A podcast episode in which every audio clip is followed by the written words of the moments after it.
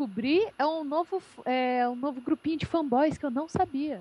Peraí, é repete, repete. O que, que você É, descobriu? Fan, fanboys. Hum. Fanboys de, um, de algo que eu não sabia que existia. O que que não existia? O? Lejão? Não, Avatar. O filme Avatar. Aquele Tem filme fanboys. live action do Avatar? Não, Do- não, do do ZT azul. Ah, Dos Smurf gigante. eu não, É. eu não assisti esse filme, mas... Eu, eu- não, eu vi guerra dos fanboys de Star Hum. Wars com Ah, fanboys do Avatar. Por causa do primeiro lugar, né? Isso. Ah, tudo está explicado. Mas e aí, quais eram os argumentos? Então, não, que Imagina. falaram que. Imagina. Não, ai, porque Star Wars é só marketing, porque o filme é horrível, é só uma nova cópia do Nova Esperança e não sei o quê. Porque Avatar revolucionou o 3D. Porque esse, essa faminha aí do. Esse recorde do Star Wars vai durar até sair é, Avatar 2. Hum, É, Nossa, eu fiquei olhando assim, gente. é, é gente mesmo, né? Meu Deus. Tipo, por quê? E eu Assim, odeio Avatar. A- Assim, Avatar é, é assim, não é todo ruim o filme, mas se bem que Só não é bom. né, É, é um filme é. ok. É um filme só ok. Mas eu acho, para ter o, o dinheiro que ele rendeu, obviamente o 3D teve uma porra de uma importância danada. Não foi só ele. Mas que, pô, é óbvio que o pessoal pega, vamos ver como que é. Todo mundo falou muito bem desse 3D. E eu acredito que até hoje não foi superado. né? Eu, Mas- eu, eu- eu cheguei a ver, no, eu vi no cinema e tal, é uma puta 3D foda, e até hoje nenhum filme super- superou, nem Star Wars, na verdade, eu acho. Vai assistir Resident Evil 5 lá. Vixe. Mas voltando a uma coisa que a Ana falou antes, enquanto ela tava falando do dos argumentos, Uhum. vocês realmente acham que o episódio. Todo mundo aqui viu o episódio 7 de Star Wars? Sim. Sim. Diogo viu? Uhum. assim, Vocês realmente se incomodam com o fato de ele seguir um padrão bem, bem similar ao do episódio 4? Não. Eu, eu não. Não, não, Assim. não, não, não. Por que as pessoas usam isso como se fosse um argumento negativo? Ah, cara, é só outro argumento, eu acho. Sabe o que, que é isso? É pra arrumar defeito pra comprar briga. É, isso, isso nunca me entrou na cabeça. Vocês, não sei se vocês acompanharam essa época. Vocês se lembram quando Castlevania Lords of Shadow era criticado por se parecer com God of War e Shadow of the Colossus, que são ótimos jogos. Tipo, qual é o Não problema? falaram lá do Revelations 2 que ele tinha uma pegada meio The Last of Us e. Que é excelente. é? Diga-se de passagem, é que excelente. É ruim. Mas, mas Eu- mantendo o assunto ainda dentro de, de filmes, eu, eu vi um vídeo que falava justamente sobre isso, se referindo justamente ao, ao Star Wars Episódio 7. Hum. E muita gente usa como argumento, por exemplo, que os, os prequels sempre. Os prequels, apesar de serem uma bosta por si só, eles, abre aspas, ousaram, fecha aspas, em novos territórios narrativos. Uhum. Na verdade, Uhum. porque, tecnicamente não era verdade, porque muitas coisas se assemelham ao, à, à trilogia antiga, mas na verdade a trilogia antiga faz melhor. Mas enfim, toda o que- quando- todo, toda série que se preze sempre tem não arquétipo, mas sempre tem características muito distintas. Uhum. Por exemplo, o Star Wars, é, nas três, nos três, nas três trilogias, a trilogia, incluindo a que já está se formando, sempre tem o protagonista que veio de uma origem humilde, Sem sempre paz. tem o sempre, sempre, sempre tem o seu o, o mestre, a pessoa que vai guiar a pessoa Uhum. de que maneira que seja. Por exemplo, teve o Kai Gondin na primeira trilogia, teve o Han Solo na, no episódio 7 e teve o Yoda na trilogia clássica. Uhum. É, essa figura paterna, essa figura de tutor sempre acaba morrendo. Como o Obi-Wan morrendo na trilogia clássica, o Gondin morrendo na trilogia nova Cuidado. e, o, e aquela- aquele certo personagem morrendo no, no episódio 7. Então, então, são essas características que tornam a série tão, tão única, sabe? Se você fugir dessas características, você, acaba, você pode acabar fazendo um filme que talvez não seja ruim, mas não seja um, um filme um filme que faça parte mesmo desse, da, desse rol, sabe? Mas assim, é, todos esses elementos que você citou até agora são parte da jornada do herói, que é uma fórmula básica de, de criação de, de, de, narrativa, de história e etc. Uhum. Todos os Star Wars seguiram até certo ponto a jornada do herói, uns mais do que os outros. Na verdade, todos eles seguiram, mas tem alguns, é, alguns elementos da jornada do herói que são mais visíveis do que outros, né, dentro do, do universo de Star Wars. É, mas a, a, a trilogia prequel, ele, ele realmente ele tentou é, fazer coisas novas, ele tentou se inovar. O George Lucas ele tentou inovar sempre alguma coisa diferente, mas não funcionou. Na, eu acho que na cabeça dele era um negócio muito legal, realmente deveria ser. Acho que todo mundo queria que fosse. Na prática não ficou e são três filmes que envelheceram muito mal. Eu, eu não é. sei como ele conseguiu essa proeza de fazer as coisas ficarem tão ruins assim. Acho que nem ele se acredite, talvez, que ele conseguiu fazer isso. O Yoda é bem, bem, bem ruinzinho mesmo. Mas deixa eu tentar fazer um exercício aqui, mais ou menos. Eu não sei se todo mundo, é. mas honestamente, eu passei a consumir Star Wars a partir da, do pre, dos prequels, né? Certo. É, depois Você era uma criança? Eu era um jovem. jovem. Não precisa falar a sua idade, um você era um jovem. Tá. Eu era um jovem. Sem idades, por favor. Sem idades. Agradeço. Diga. É, e, assim, na época, eu. É, vai ser pecado falar isso, mas eu, assim, não achei de todo ruim o primeiro, o Ameaça Fantasma. Uhum. Porém, é, depois, com o tempo, fiquei mais velho, um pouquinho mais velho, eu reparei que o Jar Jar devia morrer. De todas as formas possíveis. Sim. Mas, tirando ele, vocês acham que ele é um filme completamente descartável? É, não, eu acho que tem elementos que funcionam e principalmente que fazem conexão com o que foi dito na trilogia original. Né? Uhum. Ah, claro, aí a gente fica se questionando e hoje todo mundo acredita que o Obi-Wan é um mentiroso. eu acredito, eu aceito como verdade. Você, olha ele só. demais pro não, deixa ele, tá? Tô brincando, vamos lá. Continuando. assim, o principal erro do Obi-Wan hum. foi não ter dado um belo de um tapa na boca do Anakin na primeira insubordinação. Faltou surra, faltou surra. Nossa, gente. É. o primeiro tapa na boca ele teria, parou, acabou isso de, de lado negro. Mas não, sacaneando, vai, continua. ok. É... Não, mas enfim, era, o meu argumento era esse. Tem, tem coisas que funcionam e que fazem conexão com a trilogia antiga, e tem outras que não. Por exemplo, Jar Jar Binks, sim, é totalmente descartável. Tem. Deixa eu me lembrar de mais alguma coisa. Faz, faz pouco tempo que eu vi os, uh, os, os, seis filmes. Pra, eu fiz maratona para ver o sete no cinema, né? E eu tentei reassistir a trilogia antiga, inclusive, com os olhos de uma criança de novo, porque, que nem você falou, eu assisti episódio 1 quando eu tinha, não sei, talvez uns 12 anos, mais ou menos. Eu não lembro bem. Ai, desculpa, novinha. Desculpe, Desculpa. vamos lá.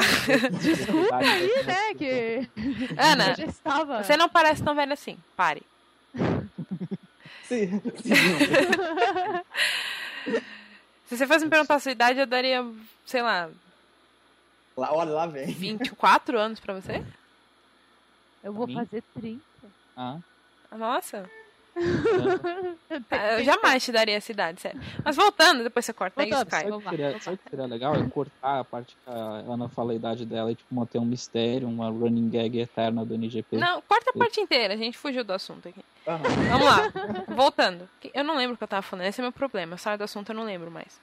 Star Wars, Jar Jar Binks, tem, é, descartável. É descartável. Sim, o Jar Jar Binks, voltando então, é, tem, é, o Jar Jar Binks, por exemplo, ele é totalmente descartável. É, eu não me lembro de algum outro elemento que seja descartável também, mesmo eu tendo fazendo maratona para o episódio 7 há pouco tempo. Midi-chlorians. É Midi-chlorian, sim, tem isso também, é isso verdade. Aí não, não tem porquê. Não assim, sentido. não é que não faça sentido, eu só acho que o jeito que foi feito no filme, sabe, ficou, ficou tosco. Ficou como se fosse uma tabela de RPG e virou só números. Exato, muito sabe? obrigada. Eu achei que foi uma explicação porca. Ah, temos que deixar o Anakin sendo fodão. Ah, como? É, vai ter uma evolução? Vai ter isso? Ah, não. Ah, inventa uma desculpinha aí de sangue e pronto, pronto. Já é uma criança fodástica, pronto, tá bom, e vai virar a luz. Eu Como se o fato de ele, de ele ganhar a corrida de pods usando a força minuciosamente e o fato dele ter ajudado lá no fim do filme na batalha não fosse o suficiente, né?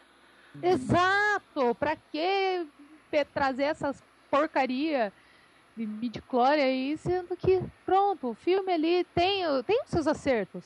Até o Piazinho eu não achei tão irritante. Eu odeio muito mais o Hayden Christensen, mas o Piazinho não é tão irritante.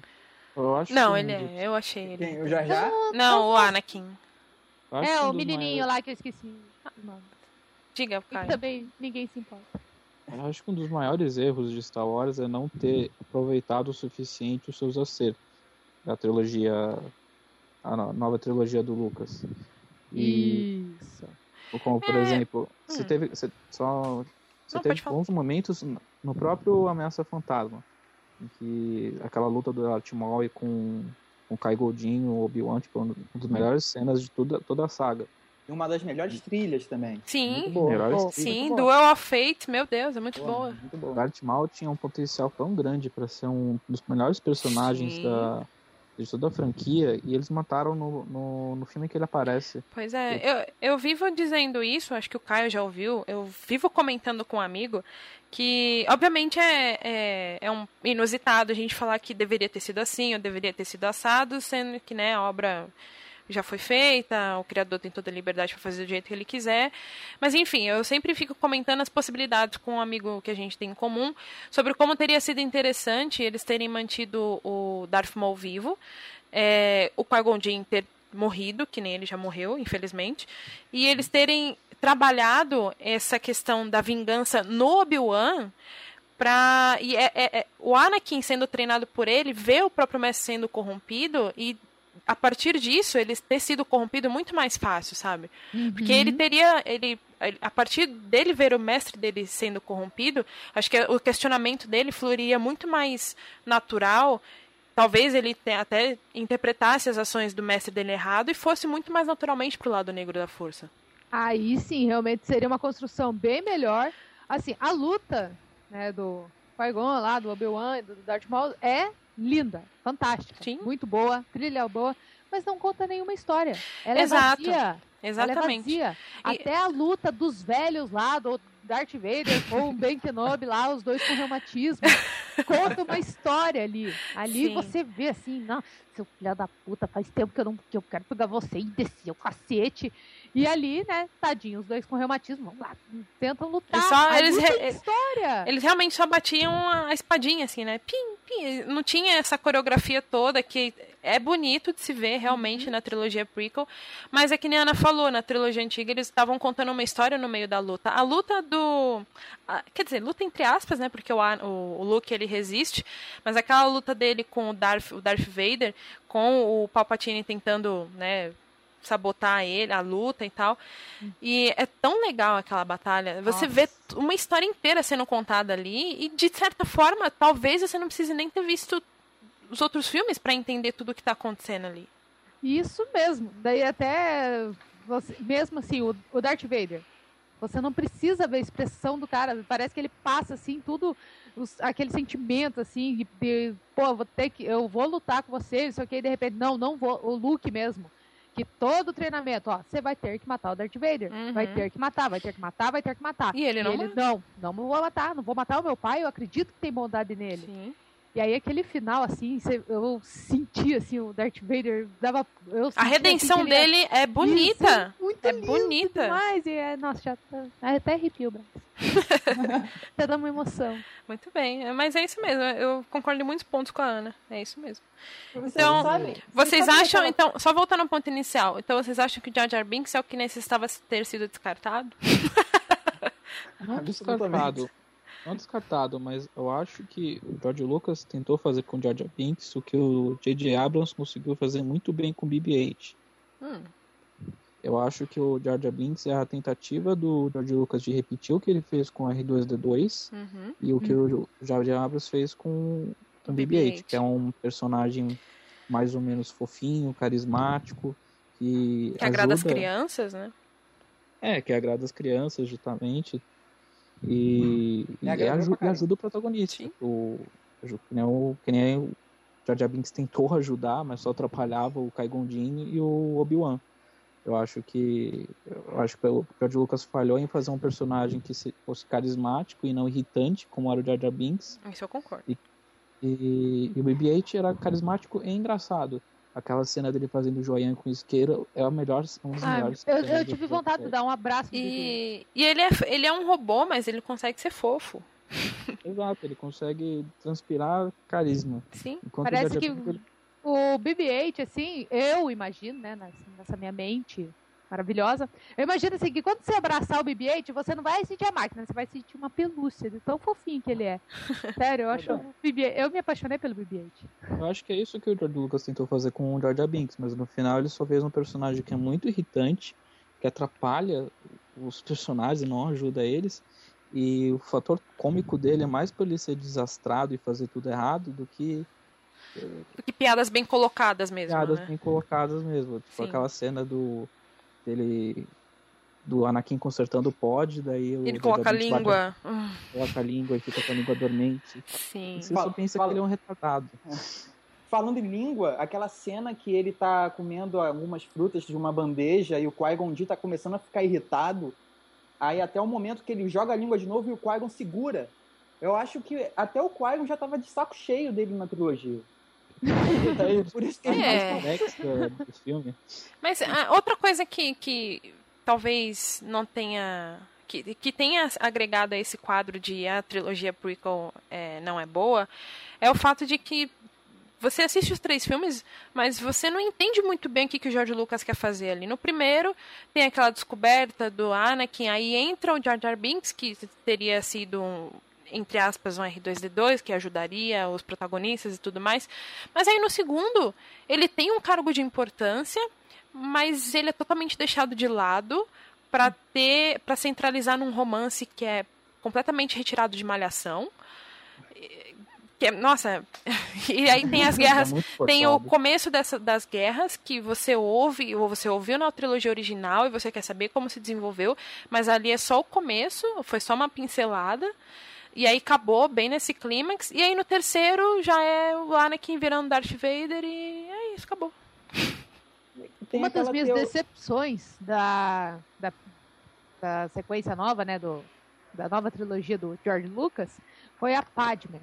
A Padme, nossa senhora, no primeiro tá, não fazia diferença. No segundo eu até gostei dela, pô. Sim, no é, segundo ela tá legal mesmo. ela tá legal, apesar daquele romance chato pra caramba, Sim. mas, mas no terceiro eu achei assim.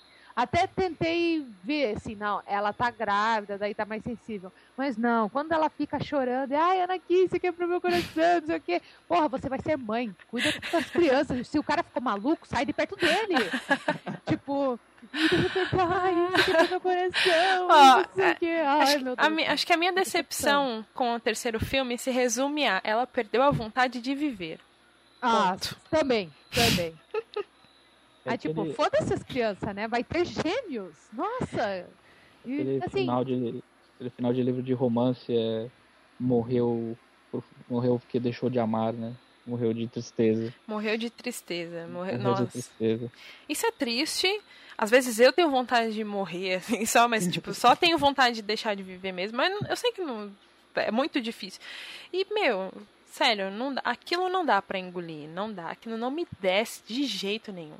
Mas vocês sabem uma coisa bacana da. Assim, uma leitura que foi feita. Que nem sei quem fez, na verdade. Mas é bem interessante da trilogia do meio, Hum. né? É aquele lance da- do equilíbrio. Vocês lembram daquela cena final que o Obi-Wan começa a gritar: Você era o escolhido, Sim, tereré. Vocês Aquela já cena me corta o coração. Ah, ah, essa cena é boa. é boa. Eu Sim. gosto. Bacana, mas ele fala: Você veio para trazer o equilíbrio, e ele foi mesmo. Sim, Se, se vocês lembram, ele. Existiam Jedi para tudo quanto é canto. sim. e não tinha quase um Sith. Né? Ele, de certa forma, trouxe equilíbrio pro, Sim. pro, pro universo. Não, é uma análise muito válida. Dos Jedi, e agora só ficou dois Jedi e dois Sith, né? Isso. Não, é, é uma análise muito válida. Porque, assim, é, é porque Mas os Jedi tinham uma, uma visão de, de equilíbrio, o Sith tinha de outra. No fim, sim, ele trouxe o equilíbrio, não só no, no fim da trilogia prequel, mas no fim da trilogia antiga também. Ele foi o escolhido. Mesmo, mesmo sendo o Darth Vader, ele foi o escolhido até o fim. Sim. Não, seria engraçado se não fosse trágico, né? Tipo, ah, vão matar a criança, vão matar. Não, aquele- sim, a trajetória bebezinho. dele de equilíbrio é muito triste, é muito. Como fala? É, é trágico mesmo. É, é horrível. Ele mata crianças. Não mostra, mas você sabe que ele fez e ele se sente muito mal. Você vê nos olhos dele que ele tá muito mal com aquilo que ele fez. Mas se você parar pra analisar, sim, ele trouxe o equilíbrio.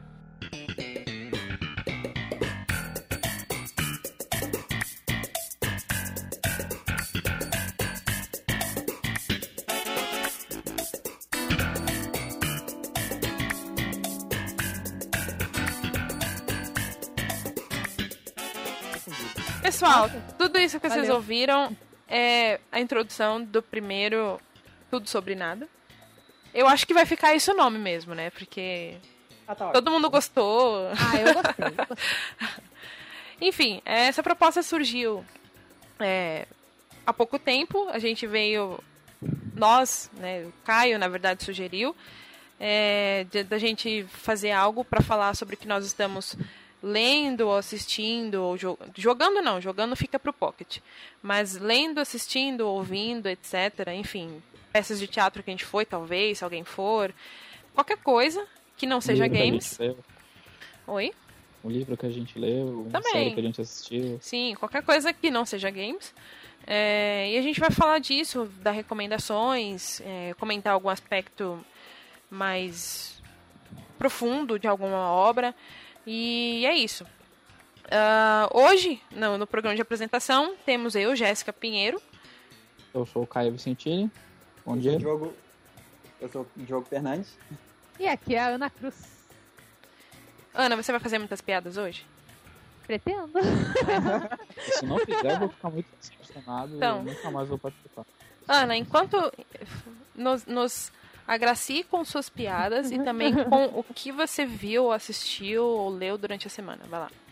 Então, na verdade foi semana passada, numa quarta-feira, de muito sol. Uau. Eu fui assistir o filme que eu, ach... que eu nunca achei que eu conseguiria me emocionar mais ainda do que eu já me emocionei com esse, que foi o Creed. Olha aí.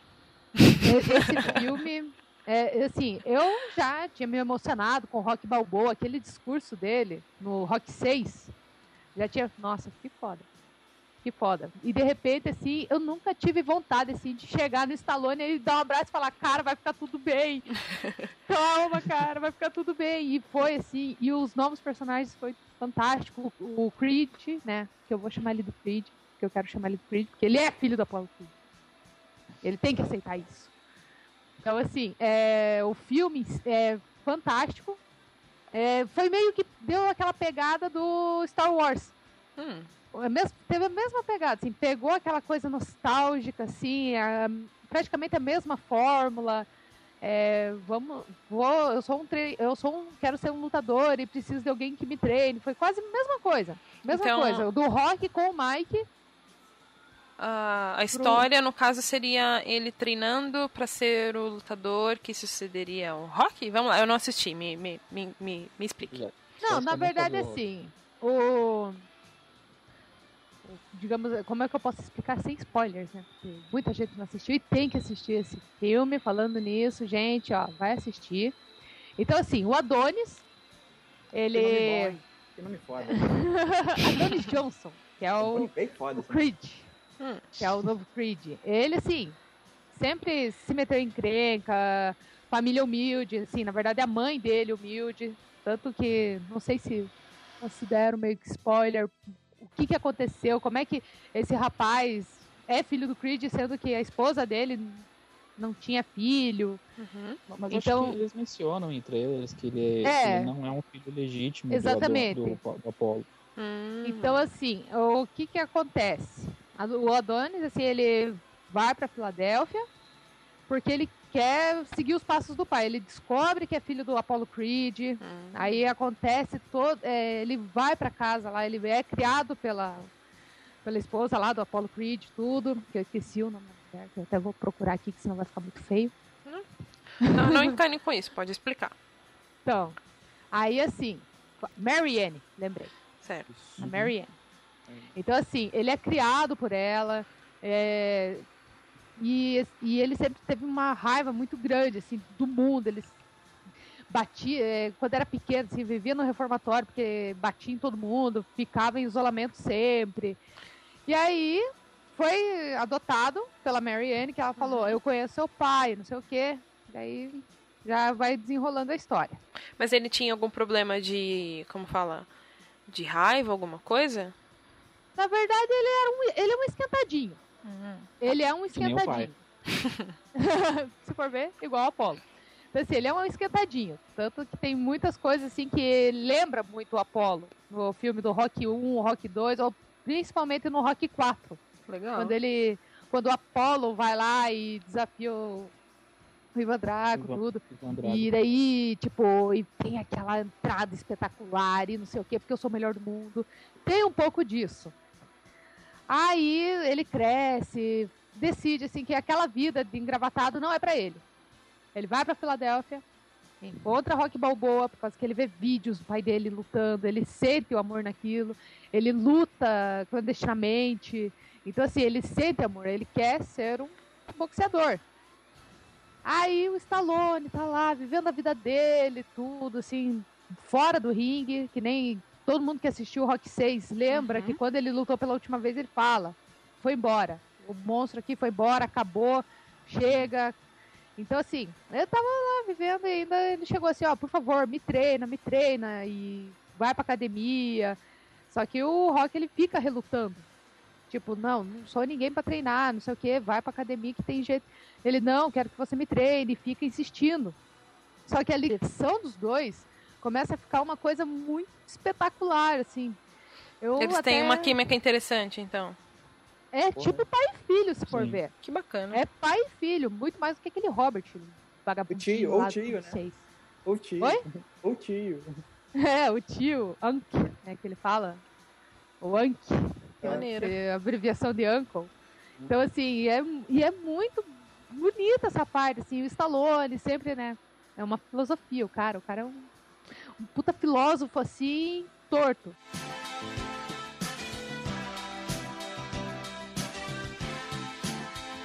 Então, Ana, continua contando do Creed. Se temos Aonde alguma coisa eu falar sobre. No... Ah, tá, relação entre o, o Donnie e o Rock. Isso, a gente tava comentando do, da química entre eles, né? Isso. Mas sabe o que eu tô realmente curiosa pra ver agora que você entrou nesse ponto da relação dos dois? É, eu quero realmente ver esse filme, não só porque todo mundo fala que rock é legal e tudo mais, mas e, e que eu, né, o Creed é muito legal e todo mundo chorou, eu só vejo muito, muitas pessoas comentando isso, mas principalmente pra ver a atuação do Stallone, porque eu fiquei, assim, eu fiquei muito feliz. Mas eu também fiquei muito admirada e surpresa e, enfim, todos esses adjetivos quando ele ganhou o Globo de Ouro. Pela atuação dele em coadjuvante no Creed. Merecidíssimo. Merecidíssimo. E assim, eu, tô, eu sou uma que tô torcendo e se caso ele ganhar, eu vou gritar lá, rock, rock, rock. eu vou gritar, porque, sério, é, eu, é, dá pra sentir, assim, a solidão dele, é, uns momentos, assim, tipo, até a aceitação de um negócio, é, ele vai passar, assim, por muita coisa, e assim, ele aceita, vai ter um, vai dar um negócio muito foda e ele, então, tudo bem. E assim, ele passa, deu, caralho, não faz isso, meu! E não, não faz isso, não faz isso. E ele, não, vou fazer. E, Tipo, tá tudo bem, deixa. Mas a gente, mas a gente nota, E né, se- cara? Na- a gente nota o nota que é sofrimento. bem A, bacana. a solidão dele. Quando ele fala do filho, ah, você teve um filho, sim, ele foi pro Canadá. Era difícil ele ficar na mesma cidade que, que Rock Balboa. Mas se ele tá feliz, eu tô feliz. E tipo, Caramba. Caralho, mesmo depois daquele discurso, eu tenho certeza que aquele filho da putinha fica, ó, mimimi, hack, mimimi, sou sombra, mimimi. Então, gente, quem não queria um pai que nem o Rock? Gente, eu, eu ainda fico de cara. Se eu achasse esse Peter Patrelli na rua, eu ia bater nele. É igualzinho. É, é ele, mano. É ele! por, isso, por isso eu tentei fazer a piadinha, a referência, né? Alguém mais assistiu Creed? Eu aqui.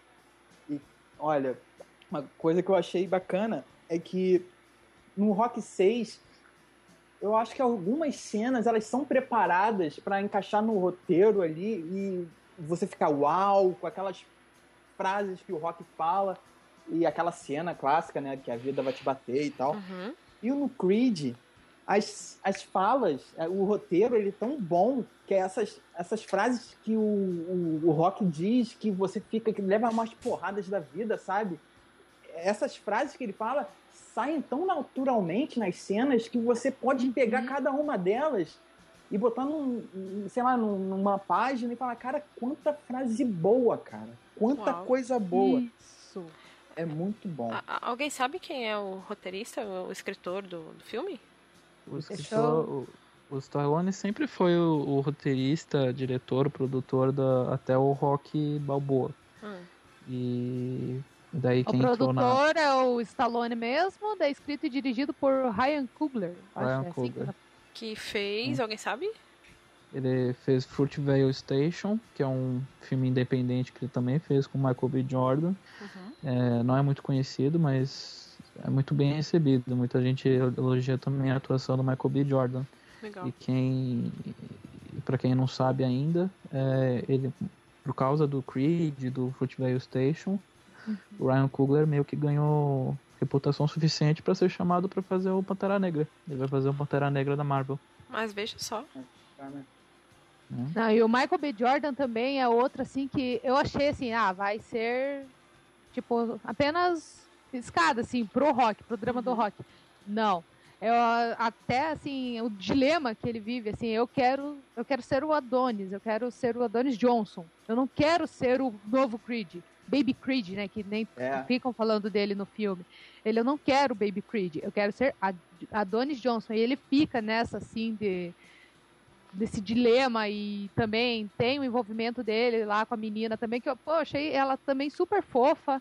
Uhum. É, Eu lembro só o nome dela, né, personagem, que é a Bianca, né? Eu não lembro o nome da atriz. Sei. Então, Uhum. assim, é, a personagem também é ótima. É, mas apesar que, assim, o romance deles também é aquela coisa assim, que veio, é bonitinho, mas passa. Não acrescenta nada, resto. não. né? Exatamente, não Entendi. Eu acrescenta. achei, eu achei que era pra ter uma Adrian. Mais ou menos. É, eu também achei Ah. que seria, mas ela seria a nova Adrian dele, assim, mas eu acho que perto, por exemplo, a importância da Adrian no Rock 1 era muito maior do que agora, Assim. do que a Bianca agora. Claro. É, Então, assim, uma- Caio, Caio também quer comentar alguma coisa? Na verdade, duas coisas. É, primeiro, é que é muito legal você. Principalmente se você vê todos os filmes do Rock Balboa, exceto o 5, que é uma bosta. é, você, Que 5? você Não percebe existe Rock 5. É, você percebe muita evolução do, do personagem do Rock Uhum. Balboa e como o Stallone carregou isso, porque a, a essência se mantém a mesma. O, é, acontece uma cena muito boa que o Creed pede uma lista de exercícios pro Rock Balboa passar pra ele. Ele passa Ai, um, pega um papelzinho, anota lá com a canetinha dele e passa pro, pro Adonis. Só que o Adonis pega o celular, tira a foto e vai embora. Daí o Rock fica com o papel na mão. E aí, cara, o que você vai fazer? Ah, não, já salvei aqui, tá na nuvem. Daí o Rock olha pra cima, olha pras nuvens. "É nuvem." Que maneira. É, Ah, o treinamento da da- que- das galinhas também, que tem que pegar. As galinhas que estão mais lentas. que é uma referência direta ao Rock 2, que o Uhum. Rock faz a mesma coisa com, com o Mickey. E, mas, mas é essa essência ingênua, essa, é, essa essência bondosa do Rock que, Hum. que é o, torna ele um personagem tão bom. E o Stallone é, atua tem- com toda a naturalidade, que eu acho que é muito, é muito justo ele ser indicado justamente por o Rock de novo. Sendo o, o último Oscar que o Stallone ganhou, o último filme que o Stallone estava envolvido que ganhou um Oscar, foi o primeiro Rock, que ganhou Uhum. de melhor filme. Sim. Então eu acho que é muito justo agora 40 anos depois da, do primeiro filme o Stallone ser indicado p- por carregar o personagem e por ter evoluído junto com ele, mas mantendo a essência do personagem. E só uma, só uma última coisa que eu sempre tive muito medo quando estava vindo o Creed do de todo essa, esse legado do rock, toda essa coisa do Apollo, é, meio que diminuir o, o, conflito do próprio Adonis. Mas hum. Não foi assim. Você vê o, tem um conflito do Adonis, toda essa questão de legado dele ser uhum. algo além do filho do Apolo. Você vê que ele tem muito da Apolo, a arrogância que o Apolo tem. Uhum. Mas mas não, ele, ele tem os próprios conflitos, são conflitos convincentes, até lá com a menina, a namorada dele, com toda a questão do, do legado do Apolo. E você tem os conflitos do Rock, que é uma já é um senhor de idade, já passou por muita coisa, que talvez não não queira voltar para esse universo das lutas. Então, é isso, eu gostei muito de Creed. Hum, então vocês três recomendam Creed pra galera? Ah, sem dúvida. Se tivesse um prêmiozinho assim, tipo, prêmio Mussa. Né? Mas, mas vocês acham que. Aí é só... é cinco mussa pra ele. Bom, a gente pode. É... A gente pode realmente avaliar as coisas com mussa, né? Cinco mussas, então. Cinco mussas. Cinco, cinco, cinco de cinco. Cinco, cinco mussarelas. Cinco mussas de cinco. Só uma última pergunta, então, antes da gente partir para a próxima. Vocês acham que, por exemplo, uma pessoa que nunca viu rock na vida consegue assistir Creed tranquilamente? Na Acho verdade, sim, assim, mas... assiste, mas para ele entender até o próprio rock, ele entender esse conflito do Donnie com o Creed, assim, o nome é Johnson e Creed, tem que assistir. É, é importante até que assista pelo menos o primeiro, segundo, terceiro. Todos. Na verdade, todos. melhor, melhor. Não, cinco não, cinco não.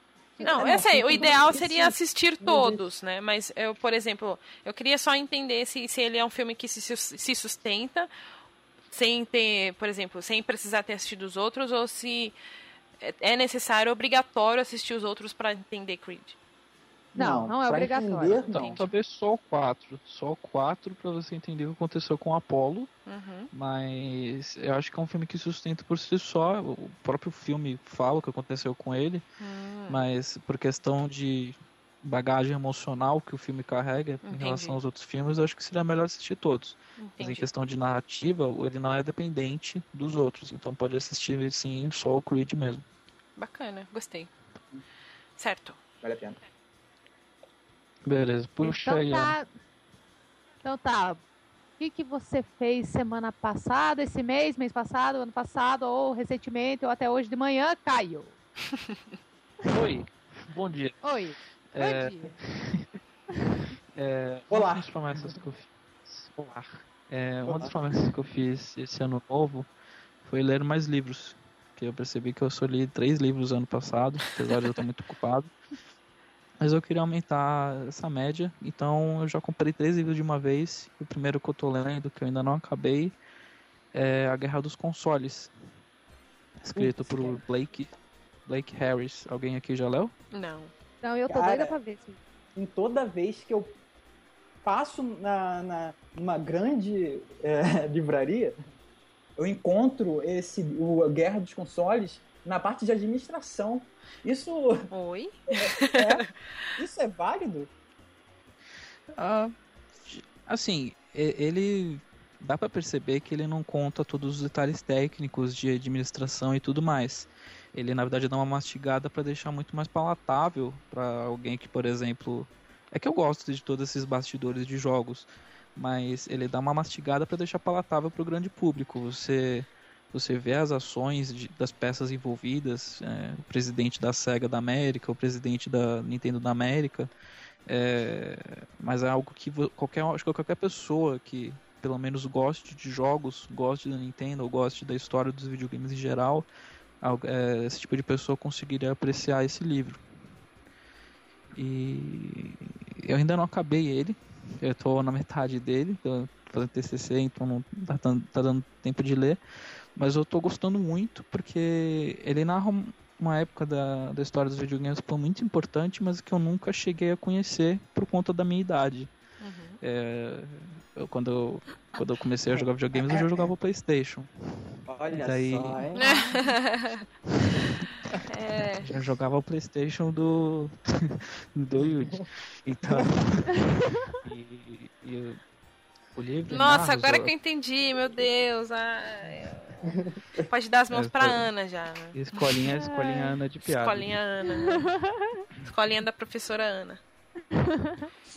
E daí ele, eu ele narra, o, ele narra os acontecimentos entre 1990 e 1996, que é mais ou menos a época que o PlayStation já tinha sido lançado.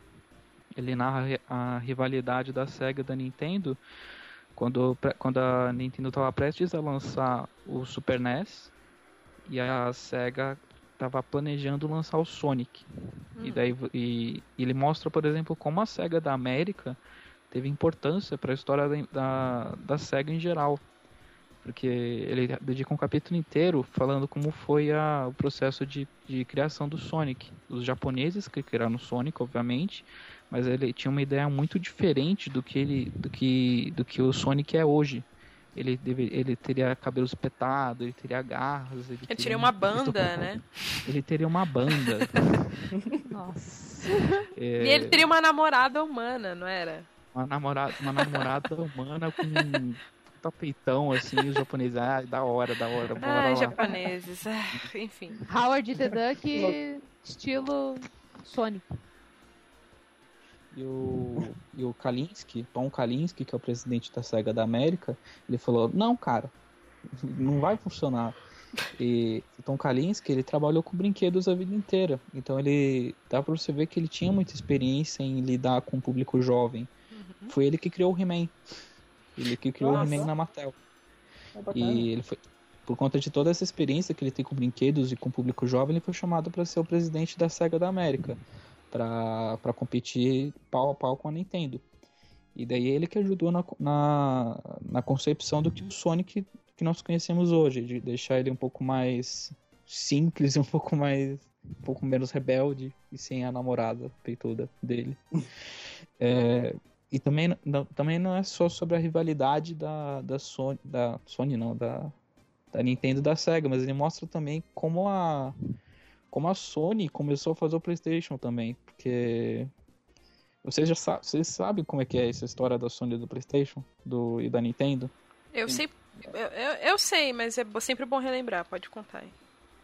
É, a história era que a, a Sony que estava começando a lançar TVs e vários aparelhos de alta tecnologia ia fazer uma parceria com a Nintendo e que eles iam lançar um, um periférico para o Super NES para que ele rodasse CDs, porque os CDs estavam acabando de ser lançados e eles eram muito mais potentes e cabiam muito mais coisas dentro dele. Então a Nintendo fez uma parceria com a Sony eh, de lançar um periférico chamado PlayStation para o Super NES. Só que debaixo dos panos, sem a Sony saber, a Nintendo acabou fazendo um acordo com a Philips. Porque o presidente da Nintendo era muito. Ele era muito protecionista com, as, co- com a propriedade da Nintendo. Ele não achava que o acordo seria, seria favorável, favorável para a Nintendo. Uhum. Então ele fez um acordo com a Philips e anunciou na frente do, do cara que estava responsável, o cara da Sony responsável por essa parceria com a Nintendo. Então você mo- mostra aquele exato momento em que o cara da Sony fala, quer saber? Foda-se, vamos fazer nosso próprio videogame. E isso foi lá no, no início da década de 90. É, é muito legal isso. É, esse livro ele fala de uma maneira bem, não fala de maneira didática, ele fala, é, é uma prosa, na verdade, é um prosa, uma narrativa, como se fosse um, uma ficção mesmo, só que de fatos reais. É, o Blake Harris, ele pegou de várias entrevistas que ele fez com várias pessoas envolvidas e fez um estilo narrativo como se fosse uma história fictícia mesmo, só que baseado em fatos reais. Na Baseado. verdade, o, o acordo da Nintendo com a Philips até que trouxe vantagem. Pelo menos nunca ia Sim. faltar chave, né? Ah, Meu Deus. Olha a Ana, olha a Ana. Vem cá, é baseado no que você deu até agora, caraca. né, cara?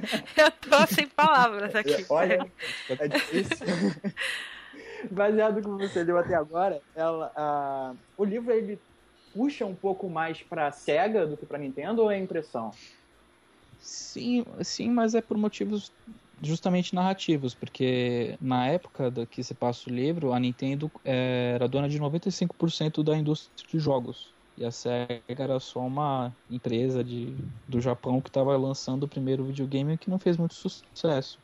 Então, por motivos narrativos, das pessoas sempre preferirem mais a, o underdog, né, a pessoa que está por baixo, que vai lutar contra. É, é aquela batalha da Golias, sabe? Hã? Menor contra o maior e o mais poderoso. É, ele puxa mais a sardinha pro lado da SEGA. Só que ele fala também o lado da Nintendo. E fala também que a Nintendo não foi todas as mil maravilhas pro lado dela. Principalmente na, no final da década de 80. Em que, em que eles precisavam de um sucesso imediatamente, senão a Nintendo na América ia, à falência. E daí o Shigeru Miyamoto criou o Mario. Olha. Só que, só que daí eles não tinham dinheiro para trazer cabines de arcade novas para colocar o Mario. E eles tinham uma tonelada de cabines de arcade do de um outro jogo que eu não lembro, Raider Scope. Raider Scope era um jogo que não fez sucesso, então eles tiveram que trazer a placa-mãe do Super Mario, é, pintar essas cabines do Raider Scope e trocar a placa-mãe, porque eles não tinham dinheiro para comprar cabines novas. E foi um puta sucesso e foi o que salvou a Nintendo da América. É, é muito Cara. legal isso. É o próximo, é o próximo, tá na lista aqui pra ler também. Sim, é muito maneiro. Esse, esse livro, ele tem quantas páginas, mais ou menos? Só por curiosidade. Umas 400 páginas. Ah, é de boa.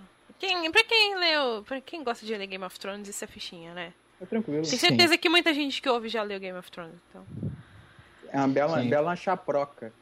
Sim. Black Hair, e se você não gosta muito de ler, mesmo assim, é, o Seth Rogen, ele tá, ele tá cuidando de uma adaptação pro cinema desse filme.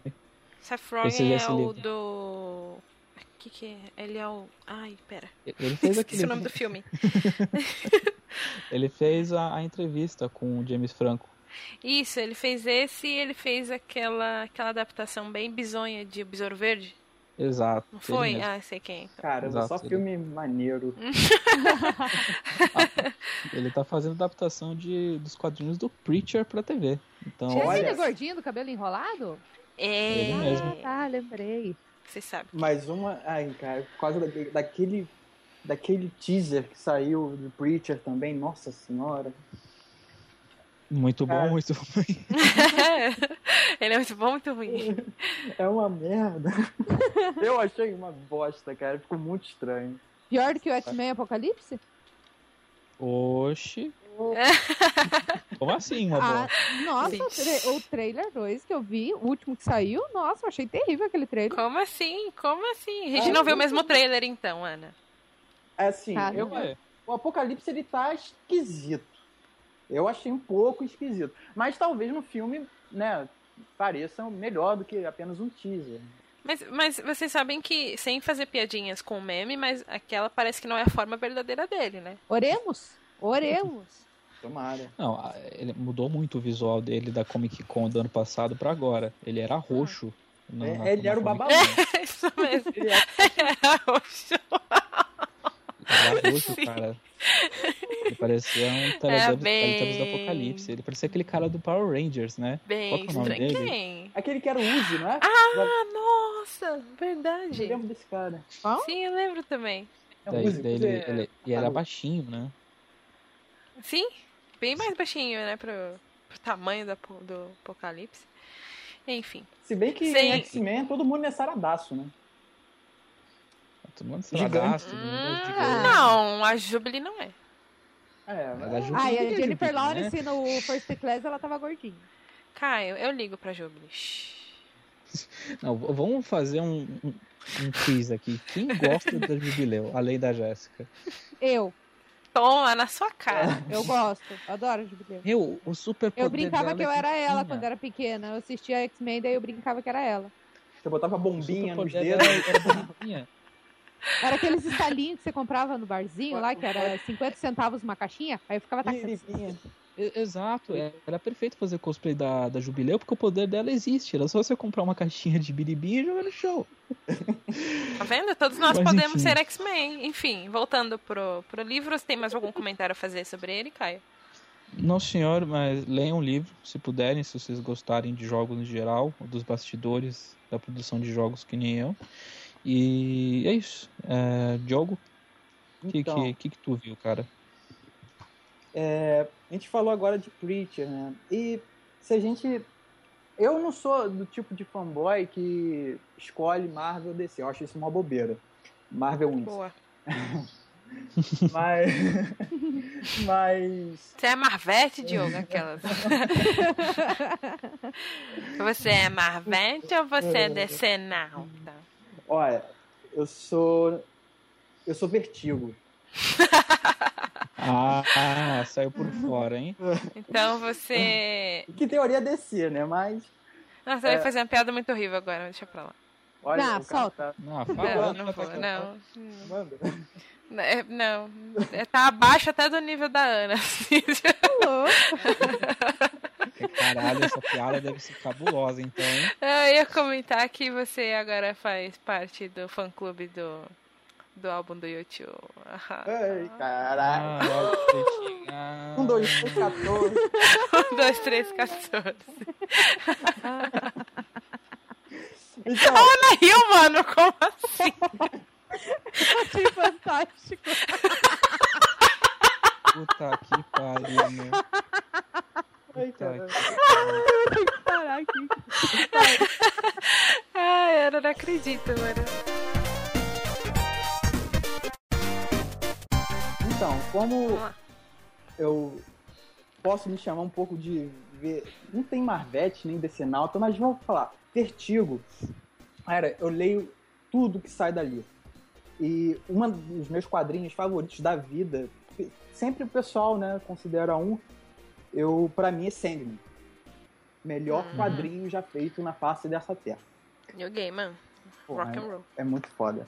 E pra quem leu Sandman e depois passou pra ler o Lucifer, né? Que é uns- uma espécie de spin-off do Sandman, que até é muito bom. Gostei muito na época que eu li. E agora a Fox, ela lançou, né?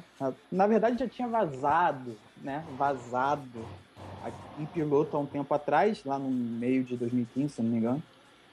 Só que lançou agora, oficialmente, o primeiro episódio de Lucifer. Essa série agora Uhum. da Fox. Hum, E nossa senhora. é muito ruim ou muito bom? É, é assim. Considera. Na verdade, essa série. É, olha só. A série é uma mistura de Californication com Supernatural. What? É. Nossa, Imagina, imagina, só que Californication sem o Hank Moody, motherfucker! Sabe? Até falou fino agora. Esse, o... só pra situar a galera, seria o protagonista que é o, o Fox do, do Arquivo X.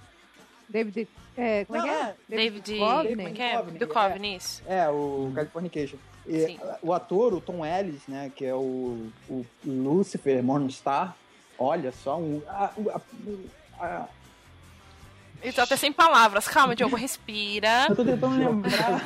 Cachorrinho, cachorrinho, cachorrinho. Cachorrinho? Água tá- tá muito peraí. É, respiração, cachorrinho. Nossa. Sabe? Não, não, não sei. Então, a- o Lucifer, ele é uma. Ele tenta ser um Hank Moody, ele tenta ser sarcástico, aquele cara zoeira e que não se importa com ninguém. E Hum. de uma forma tão canastra. É, é- é tão, é, é tão mal feito comparado com o quadrinho. Assim, quando lançou, é o mesmo medo que eu tenho com o lançamento de Sandman. Em qualquer outra mídia, ser o quadrinho. Porque eu fico no meu mantra dizendo é uma adaptação, é uma adaptação. Certo. Que é um bom exercício, diga-se de passagem. Sim. E, cara, e a cada minuto que tava passando do, do, do episódio, assim, uma palavra entrava dentro do meu escudo, do mantra, e falava merda, aí ficava, uma adaptação de merda.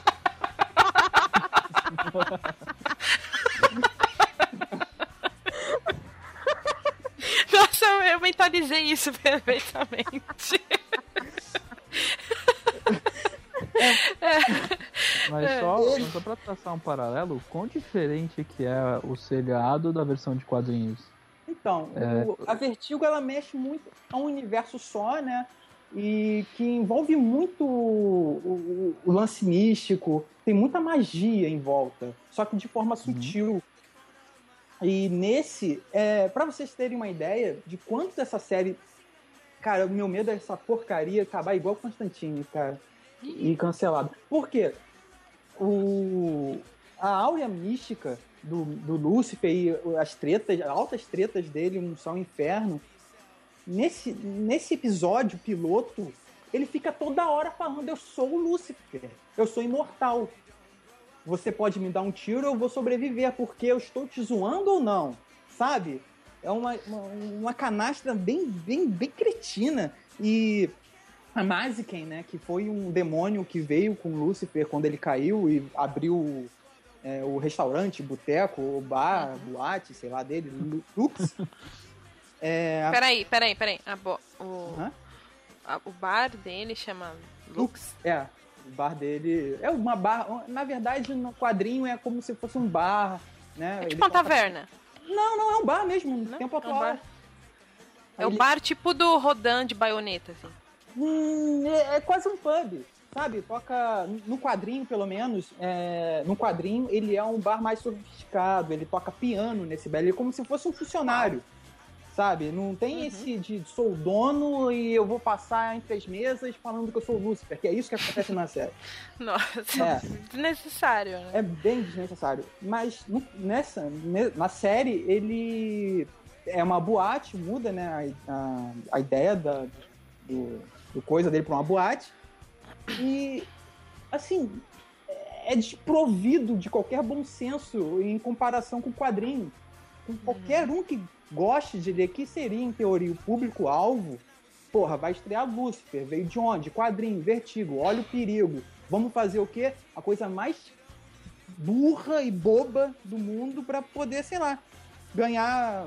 E outra, é, teve vários é, anúncios de, da série na, no, prime, no, segundo ou no primeiro episódio, não estou lembrando agora, de Arquivo X, né? Da Fox também. É, é, meio que, olha, vai estrear Lucifer, venham ver. Isso é bacana.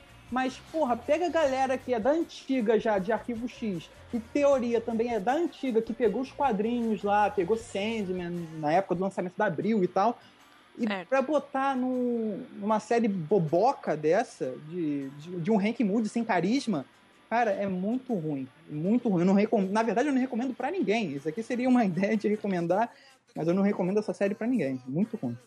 Não, você está é. recomendando é. que as pessoas passem longe, então. Isso, não, é uma recomendação. É, não, recomendação Quem avisa longe. amigo é.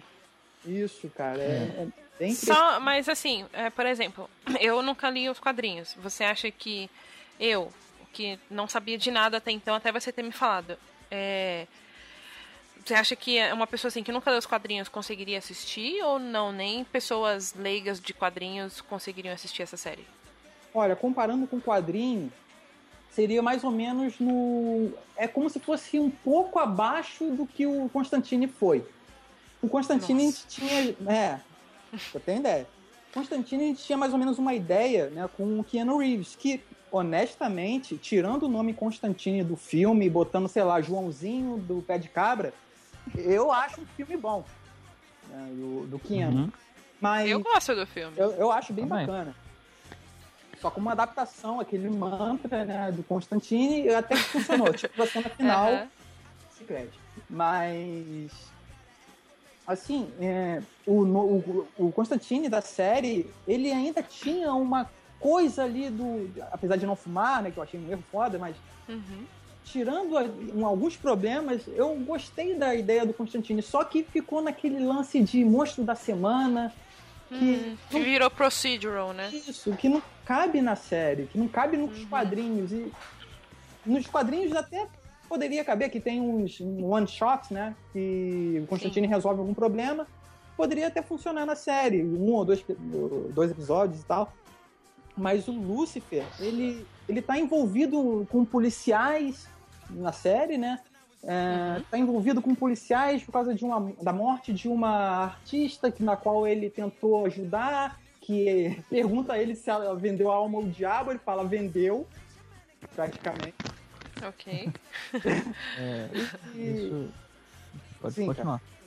Pode continuar. Então, é, o... e a série, sei lá, ela não não pega a ideia do. Pelo menos do, do Constantine, que era tentar resolver um problema com aquela cara dele, sabe? De um uhum. mago que canastra e malandrão que resolve os problemas. É totalmente fora do quadrinho. Isso, porra, Entendi. passou foda no, no, na parede do mantra. Mas tem uma cena bacana que, assim, eu tento ver as coisas boas, sabe? Mas certo. na cena, na, na a série é bem ruim. Mas tem a cena que vem um anjo que é bem bacana, gostei bastante, melhor do que o Michael lá do Lost, né, que era o do Constantine. E e fala da, dos problemas porque no início da série, é, no, no início do episódio, na verdade, tem uma explicação é, Lúcifer caiu e foi condenado a governar o inferno pra, por toda a eternidade. Só que ele resolveu sair fora. Só que ninguém fala tipo, é... foda-se, né? Tipo, eu não quero caramba, mais. Que... não quero. Só que o pessoal esqueceu que tem uma vários arcos bacanas lá nos quadrinhos que explica isso. E pelo menos uma referenciazinha devido a altas tretas com entidades cósmicas, o Lúcifer resolveu tirar férias. Já cabia, sabe? Ou então para usar certo. uma referência de Sandman ou do próprio quadrinho que, exemplo, no Lúcifer, até, se eu não me engano, o número 40 e tantos, o Lúcifer está criando uma própria criação. Ele está virando um deus do mundo dele. Que, que cara, é, é incrível. É muito bom o quadrinho.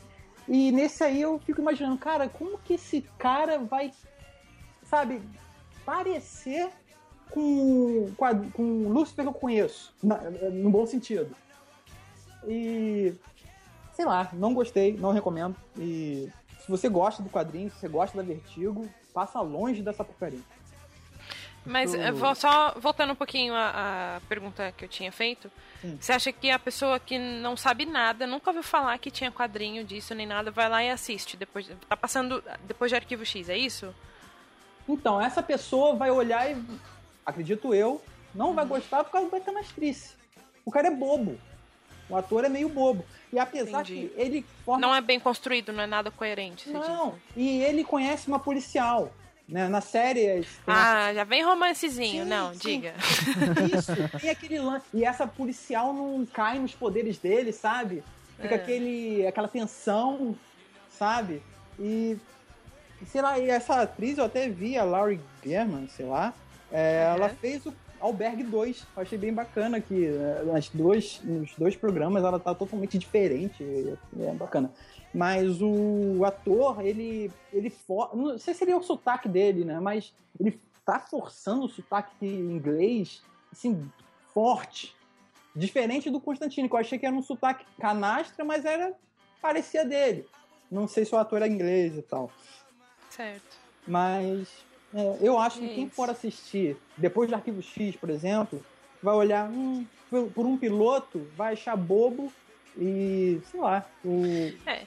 Se o piloto não convence, então nada mais pode ser feito, né? Isso. Até porque o piloto do Constantine eu não achei tão bom, mas serve para chamar a galera, sabe? Ele tem uma, um quê ali que, olha, vem cá, vem ver, vê os, vê os próximos.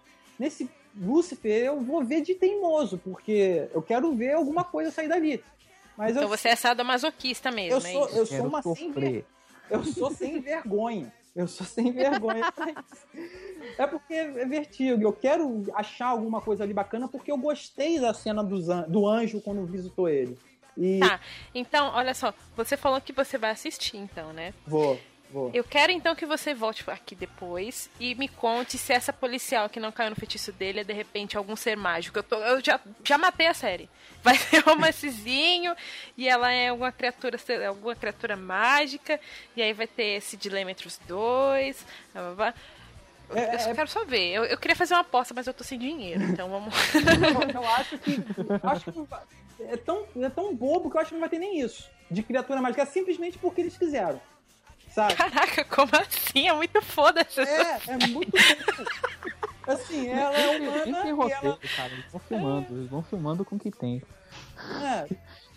Poder, é, é uma série que fica muito mais no diálogo que não poderia. Usaram bastante recursos de, de 3D para as asas do anjo, para alguns truques que ele faz com a moeda e tal.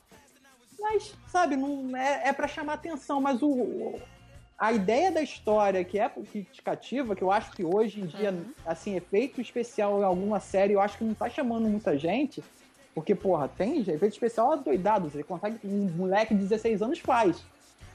Né? Mas, sei lá, a, a história não prende. Não me prendeu, mas eu vou ver de teimoso. Entendi. É, pena. Não é por nada, mas o Hank Moody genérico que você falou, né? Moody barra Satanás, é, barra do Lucifer. Ele me não sei porquê, mas me veio a cabeça o Nicolas Cage no Motoqueiro Fantasma. Eu, não sei porquê. O Nicolas Cage foi bem melhor. Ele ele sairia um bom Lúcifer. Caralho. O, Luca, o Nicolas Cage é o melhor ator, né? A gente sabe disso. O Nicolas Nossa. Cage é um bom ator. O problema é que ele é meio louco, né? Meio. Então... Ele escolhe filmes assim, meio é, errados. Um, um Só off-top, quem é mais um maluco, Nicolas Cage ou Shia LaBeouf? Do it. Eu acho eu acho que o Nicolas Cage, porque. Nicolas Cage, com certeza, cara. O Nicolas Cage, porque eu tenho uma forte crença que se ele encontra um roteiro no chão, ele fala: Eu quero fazer esse filme. ele seria Superman, gente. Gente. Vocês viram a foto dele de Superman já? Ele, ele tinha uns mullets, né? No, no, é bem, é bem... Era muito estranho. Ele era saradaço, assim, com porra, e uns mullets, ele muito louco.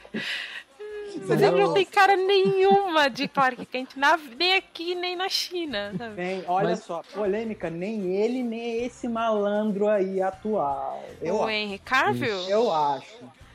Olha, não, epa, peraí. Meça suas palavras, parça. Meça suas palavras. Olha, ele não tem cara de, bons, de bondoso, cara. O azulão, ele é bondoso. O Henry Cavill, ele tem cara de puto. Tem cara de que tá com raiva de alguma coisa toda hora. Eu Olha, que, assim, no, no Homem de Ferro, no Man of Steel, né? Ele pode uhum. até estar tá puto com o Zod que chegou e tá tocando puteiro lá, mas, cara. Não, olha só, ele com óculos eu consigo enxergar ele um cara de boa ali. Eu consigo ver ele uhum. tá, que ele tá de boa com óculos. Quando ele tira o óculos e ele realmente veste o, o, o uniforme azul, sim, ele parece puto mesmo. Ah, não, aquela parte no trailer que eu vi, quando o Superman olha pro Batman e fala: Eu não quero te matar. Eu, se fosse por mim. Se, é, como é que ele falou? É, você só não tá morto porque eu não quero. Aquilo lá me conquistou. Mas assim, Aquilo só, lá só Vamos lá, voltando. Que eu... Caraca, Nossa. eu não vou te matar porque eu sou bom. Porque senão eu você mataria só... você, seu maldito. Ele, porra, um cara que fala isso, que eu não vou te matar porque eu não quero, eu não acho que esse cara é muito bom, não. Esse cara é meio. tá me ameaçando, porra. Mas se você estivesse na frente do tá Ben Affleck e você pudesse matar ele, você não falaria isso? Cara, se eu estivesse na frente porra. do Ben Affleck, eu falaria assim: seja um Batman foda. Por favor, esqueça Demolidor. você nunca foi demolidor, você seja o Batman. Porque você é... tem cara de Batman. Ao contrário desse puto aí que não é o Superman, que. É difícil achar um Superman, na verdade. É meio justo até. Mas, uhum. sei lá. É, é... Eu, Caio, eu, queria fazer um comentário? Eu queria, na verdade, levantar um, uma discussão que ele tava falando de. Ele tava, tava criticando o Lucifer por não ser muito fiel ao, aos quadrinhos. E eu fiquei pensando, eu fiquei pensando nisso. É, um, que filmes vocês acham que poderia, pode existir filmes que são bons sem ser fiéis à sua fonte original? É, ou então, se não seguir a fonte original, isso já afeta a qualidade do filme e da série em questão? Olha, você me falando isso, me veio Resident Evil na cabeça. O primeiro Resident Evil eu acho bom. É bem bacana, uma adaptação é muito legal. boa, assim. Sim. É legal, sim. O primeiro é um que ele se salva mesmo, assim, eu, eu acho legal. Acho o primeiro filme ele não tem nada a ver com os jogos, Isso. ele não tem nenhum personagem dos jogos, ele funciona muito bem, inclusive como filme isolado, assim, você não precisa, tipo, ver nenhum outro depois. Tô falando assim porque eu não gosto dos outros filmes, eu assisto de boa, mas eu acho ele um filme bem fechadinho, assim, eu acho ele bem legal. Eu acho que até entrou na, no quesito de clássico, né? Porque todo mundo Sim. lembra aquelas, Uhum. aquela cena dos lasers. É bem Sim. foda. É, bem, É verdade, a cena dos lasers, que depois foi pros jogos, né? Sim, é é bom. É um bom Sim. filme. Boa adaptação. Sim. Mas ela precisa também, sei lá, um pouco de coerência no nome que ele tá carregando. Porque se a Hum. gente não tivesse visto os cachorros lá no, Resident, no, no primeiro Resident Evil, a gente ia ficar, poxa, por que Resident Evil? Ia ser só mais um filme de zumbi, diz. Isso, ia ser só mais um filme, assim, que tenha a pegada de zumbi, igual um monte que tem, Uhum. mas, né, fa- falta, falta a alma, falta a alma do, que ele- do nome que ele tá carregando, eu acho. Você, você lembra de algum filme nesse, nesse na pergunta que o, que o Caio fez? Uhum. Algum de vocês lembra de mais algum filme ou série, alguma coisa que, que fugiu da fonte original, mas ficou bom adaptado? Assim, Eu próprio... tenho um. Eu tenho um que é o Jurassic Park.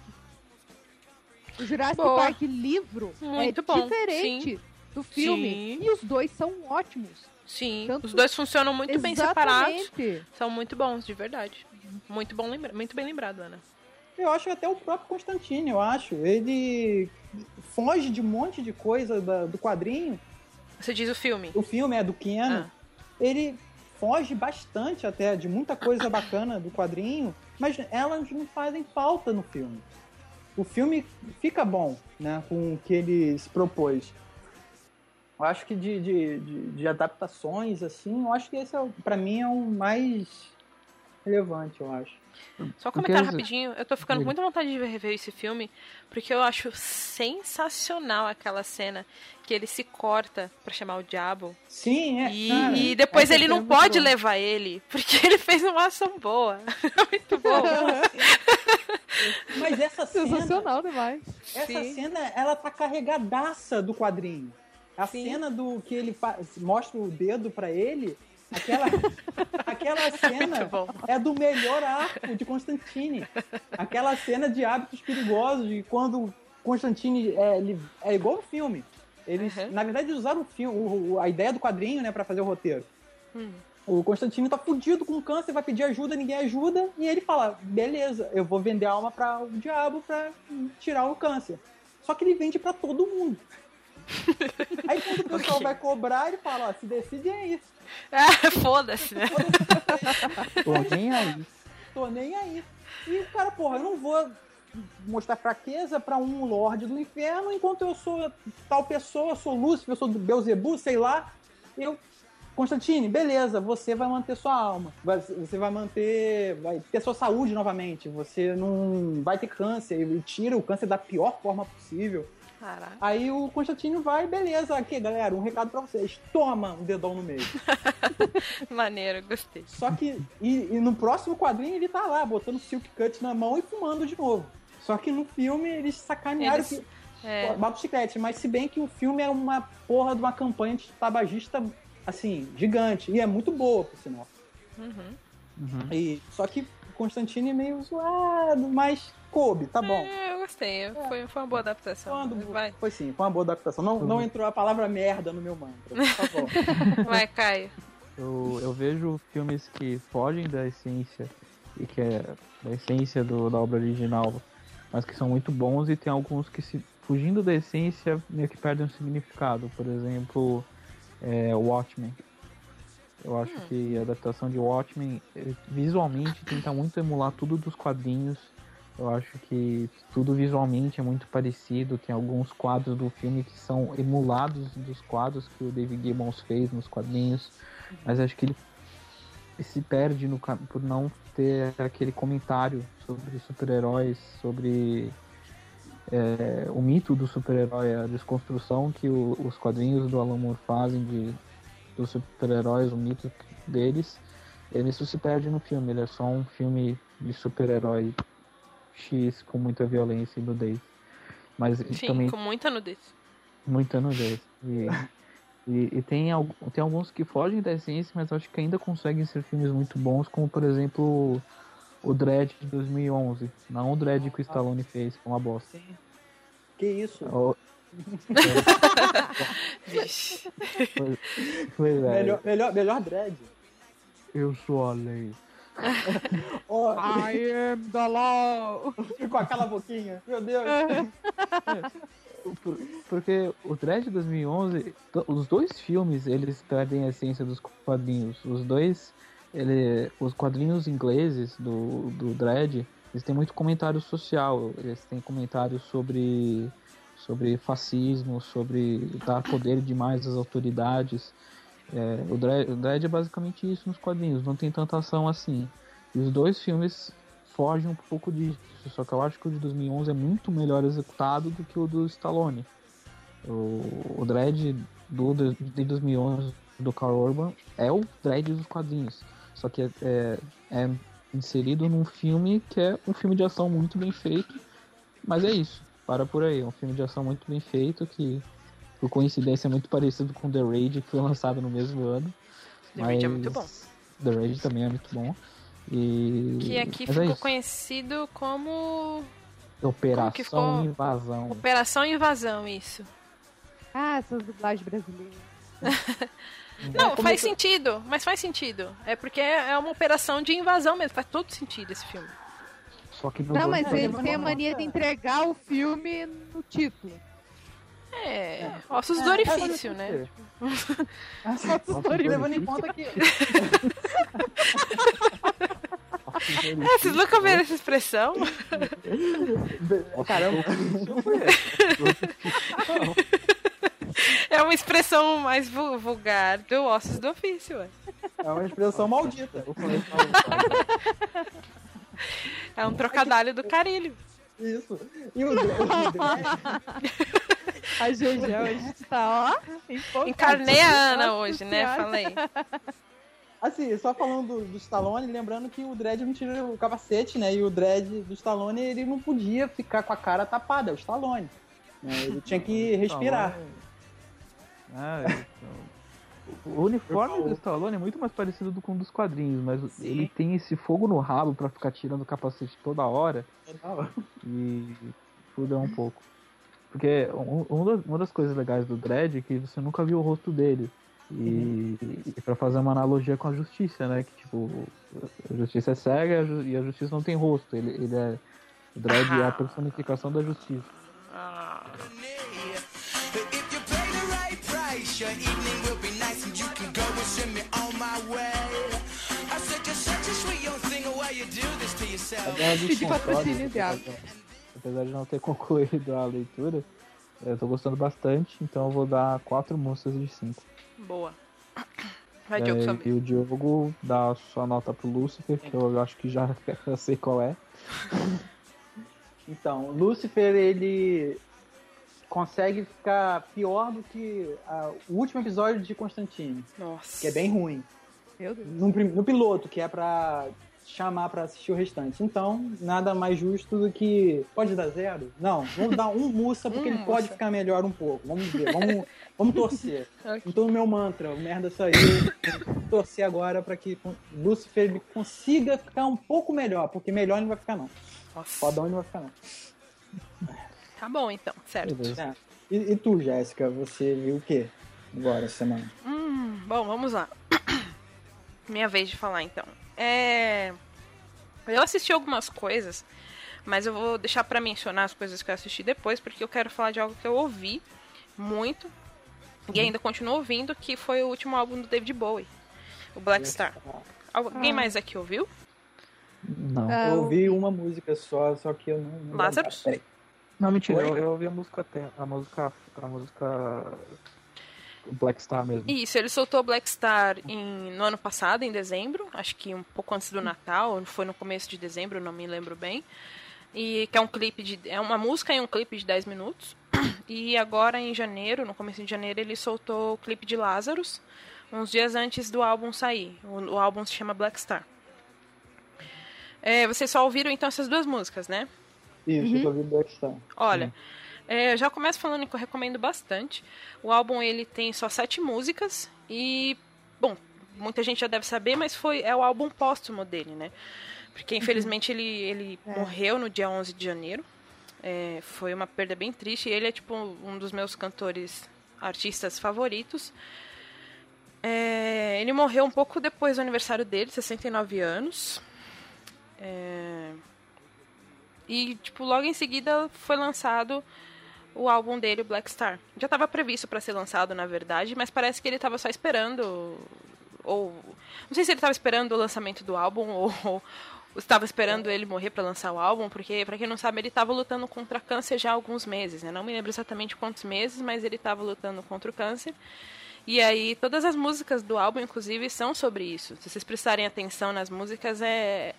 Bate uma bad forte se você parar pra ouvir e prestar atenção nas letras da música, da, das músicas do álbum, que todas falam basicamente sobre o câncer, né? Sobre ele, sobre.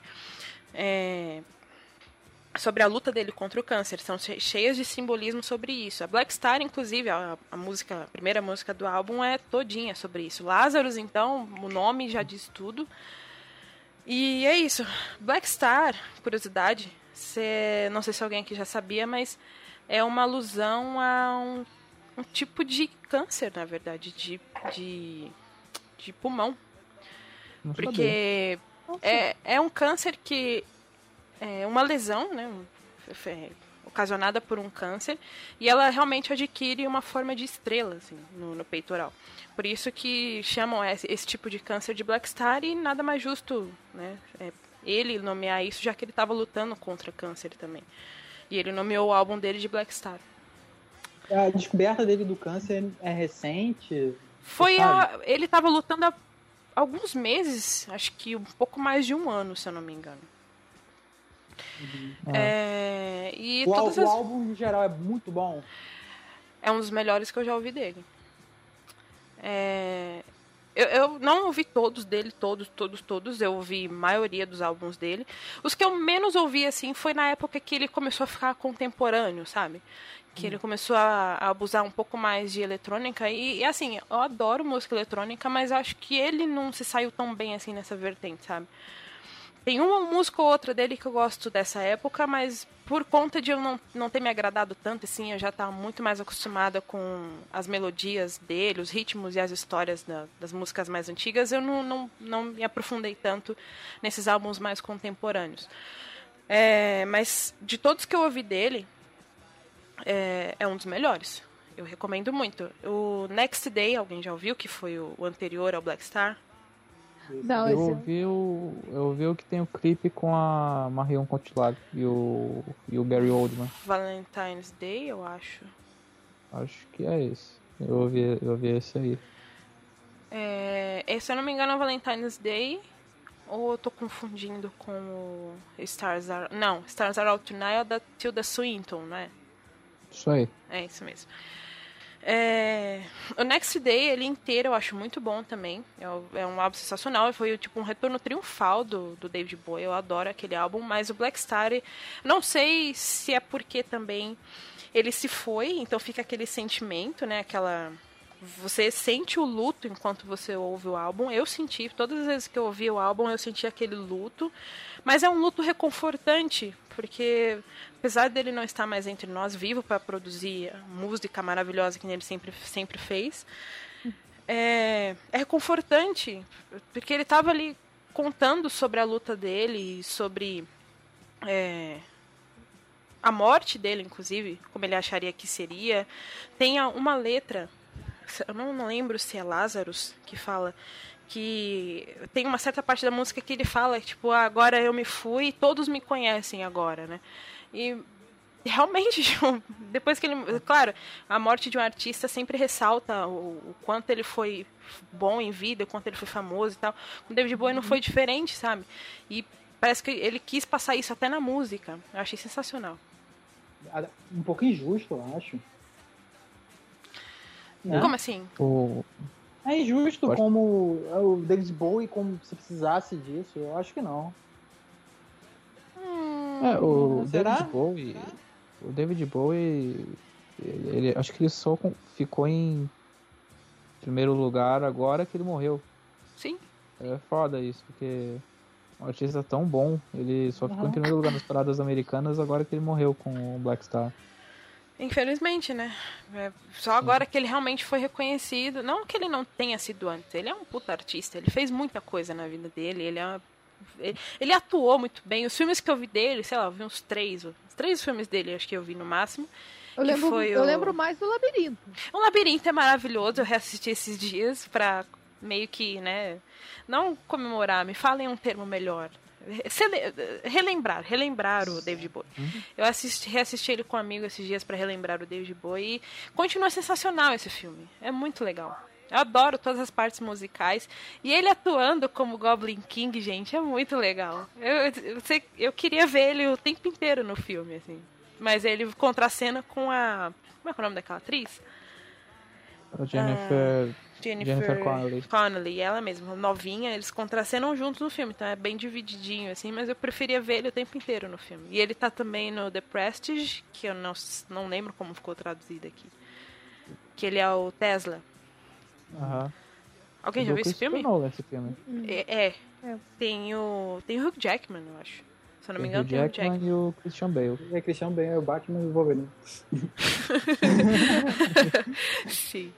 E tem o David Bowie como Tesla, que eu eu acho ele sensacional nesse papel. E eu vi o, o The Man Who Fell on Earth, que é o homem que caiu na Terra, também que é mais antigo dele. É, E ele como ator, é, compositor, artista, ele fez de tudo. Ele estava até em videogame, né? Lá no NGP, o pessoal lançou matérias dele no Omicron, né? Que é uma baita metalinguagem dele, né? Alguém já jogou, ouviu as matérias? Eu, Eu vi a não consegui matéria, jogar ainda. É muito legal porque ele é. Ele faz parte de uma banda dentro do jogo que luta contra uma. uma. como- Como é que é? É um movimento, né? Eu não lembro bem. Sim.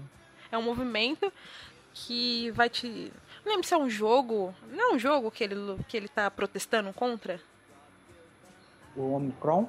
É, que é o próprio Omicron. Então, tipo, é uma baita metalinguagem, assim, é muito legal. É... e Aqui em São Paulo, em 2013, foi em 2013, Caio, que teve a exposição dele? Foi em 2013. sim. 2013. Foi, na- foi no início de 2014. Não, teve um, só falando, teve no início de 2014 uma exposição no MIS, aqui em São Paulo, sobre, o, sobre a vida e obra do David Bowie. Sim. Falava da música dele, falava dos filmes dele também. Ele fez. Tinha, tinha as ele- roupas que ele usou. Sim, tinha a roupa da época do Zig Stardust. Sim. também tinha, tinha alguns vídeos que, fala, que ele falava um pouco do processo criativo dele, Sim. que era um negócio muito interessante de se ver. Uhum. Porque você vê que ele não era muito ortodoxo na hora de compor. Ele, ele junto com um amigo dele, que eu não, realmente não lembro o nome, eles criaram um programa de computador que randomizava palavras. Sim. E ele É o ele cara. pegava, sim, ele pegava essas palavras e palavras randômicas e formava uma canção e, e dava o significado para essa letra. É. Então, David Bowie ele era extremamente criativo, extremamente ele não nunca foi muito ortodoxo, né, na carreira inteira dele. Ah, mas ele, ele, ele foi mega criativo. Ele criou vários personagens. Eu lembro do Tim Duke, tinha o Zig Stardust, tinha. Alguém mais lembra de personagens dele? Tinha o Major Tom, Sim, tinha. O próprio Goblin King, se a gente contar os filmes também. É... Meu, David Bowie faz muita falta. Esses dias eu tava ouvindo. É, é, é, que nem eu falei no, no começo da, da minha parte. é, ele é um dos meus artistas favoritos. E eu, eu realmente foi um dos poucos assim que eu realmente senti a perda, sabe? Quando eu vi a notícia na internet que David Bowie se foi, eu não consegui fazer mais nada no dia, sabe? Eu realmente senti a perda dele. E esses dias, acho que foi segunda-feira, eu tava ouvindo a rádio e aí passou, começou a tocar Starman, né, que é uma das minhas favoritas dele. E nossa, eu desabei no choro, gente. Eu não tenho noção, eu desabei no choro. Não, é uma perda assim que eu acho que eu não vou conseguir recuperar tão cedo. Da mesma forma que foi Michael Jackson, sabe? Michael Jackson até hoje eu não, não, su- não consigo superar ainda a morte dele. Pra mim, ele, não- sabe, eu não quero aceitar que ele morreu. Eu acho que eu tô no processo de tristeza ainda com o David Bowie. Eu ainda tô triste, mas eu acho que vai chegar um momento que eu vou negar e eu vou fingir que ele tá vivo ainda para pro meu próprio bem, talvez. Só não faz mais álbuns, nem faz mais shows e. Sei lá, é um pensamento que conforta, né? É, mas é triste, eu vi, no dia que ele morreu, eu vi, eu vi uma, um, um comentário, eu não me lembro de quem foi, eu vi aleatoriamente na, nos comentários de alguma postagem sobre ele. E uma menina falou assim: é, ele é um que tava na minha lista de shows e que eu nunca vou tirar de lá. É bem, Ah, bem bacana. É. Bem bacana. Né? Tipo, eu nunca vou tirar ele da minha lista. E é, eu compartilho, assim, eu nunca vou tirar ele da minha lista também. Mesmo que eu nunca mais vá ver ele, sabe? Ele sempre vai estar lá na minha lista. Sim, uma... pode falar. Pode falar. Não, bem bacana. Eu achei isso bem bacana. Sim. O, acho que uma das melhores coisas do David Bowie, não, não só pelo, pelos projetos dele, foi como também de proporcionar oportunidades para outros artistas. É, ele, ele produziu os, não sei, os dois álbuns de maior sucesso do Iggy Pop, que é o do The Idiot, e ele participou também da produção lá do, da música The Passenger. Acho que muitas Que é pessoas conhecem. da, talvez a mais famosa, né? Talvez a Pop. mais famosa dele. Ele também ajudou muito o Lou Reed na época da carreira solo dele, quando ele saiu do Velvet, falar Velvet Revolver, é Velvet Underground. ele saiu do Velvet Underground e ele trabalhou com Queen também, né? Ele fez Under Pressure com Queen, que provavelmente é uma das melhores músicas que eu já ouvi na minha vida. Sim, é muito boa. Eu tava É. vendo o vídeo esses dias, que ele cantou junto com o Fred Mercury. e, Nossa senhora, foi de arrepiar. Sim, e na, na Fantástico. homenagem, ao, na homenagem ao, ao Fred Mercury que fizeram uns anos atrás, o David David Bowie cantou Under Pressure também. Sim. Enfim, o David Bowie não só um grande artista, mas também como ele ajudou muitos outros a, se- a se elevarem no mundo musical. Vocês têm alguma música específica ou álbum favorito dele? Cara, eu adoro Starman. Starman é muito boa, né? Pior que Eu é- eu adoro, acho que Starman é unânime, assim, se for ver. Não é porque ah, é a música mais conhecida, modinha, não sei o que, não, porque é fantástico. Então, É muito boa. Ela tem uma harmonia tão gostosa, né? Ah, Ela é É, muito é isso. A música é gostosa de ouvir. Sim. Você, você consegue ficar ouvindo ela assim o tempo todo, ela não enjoa, sabe? Sim, É não boa. enjoa. Ana também? Starman?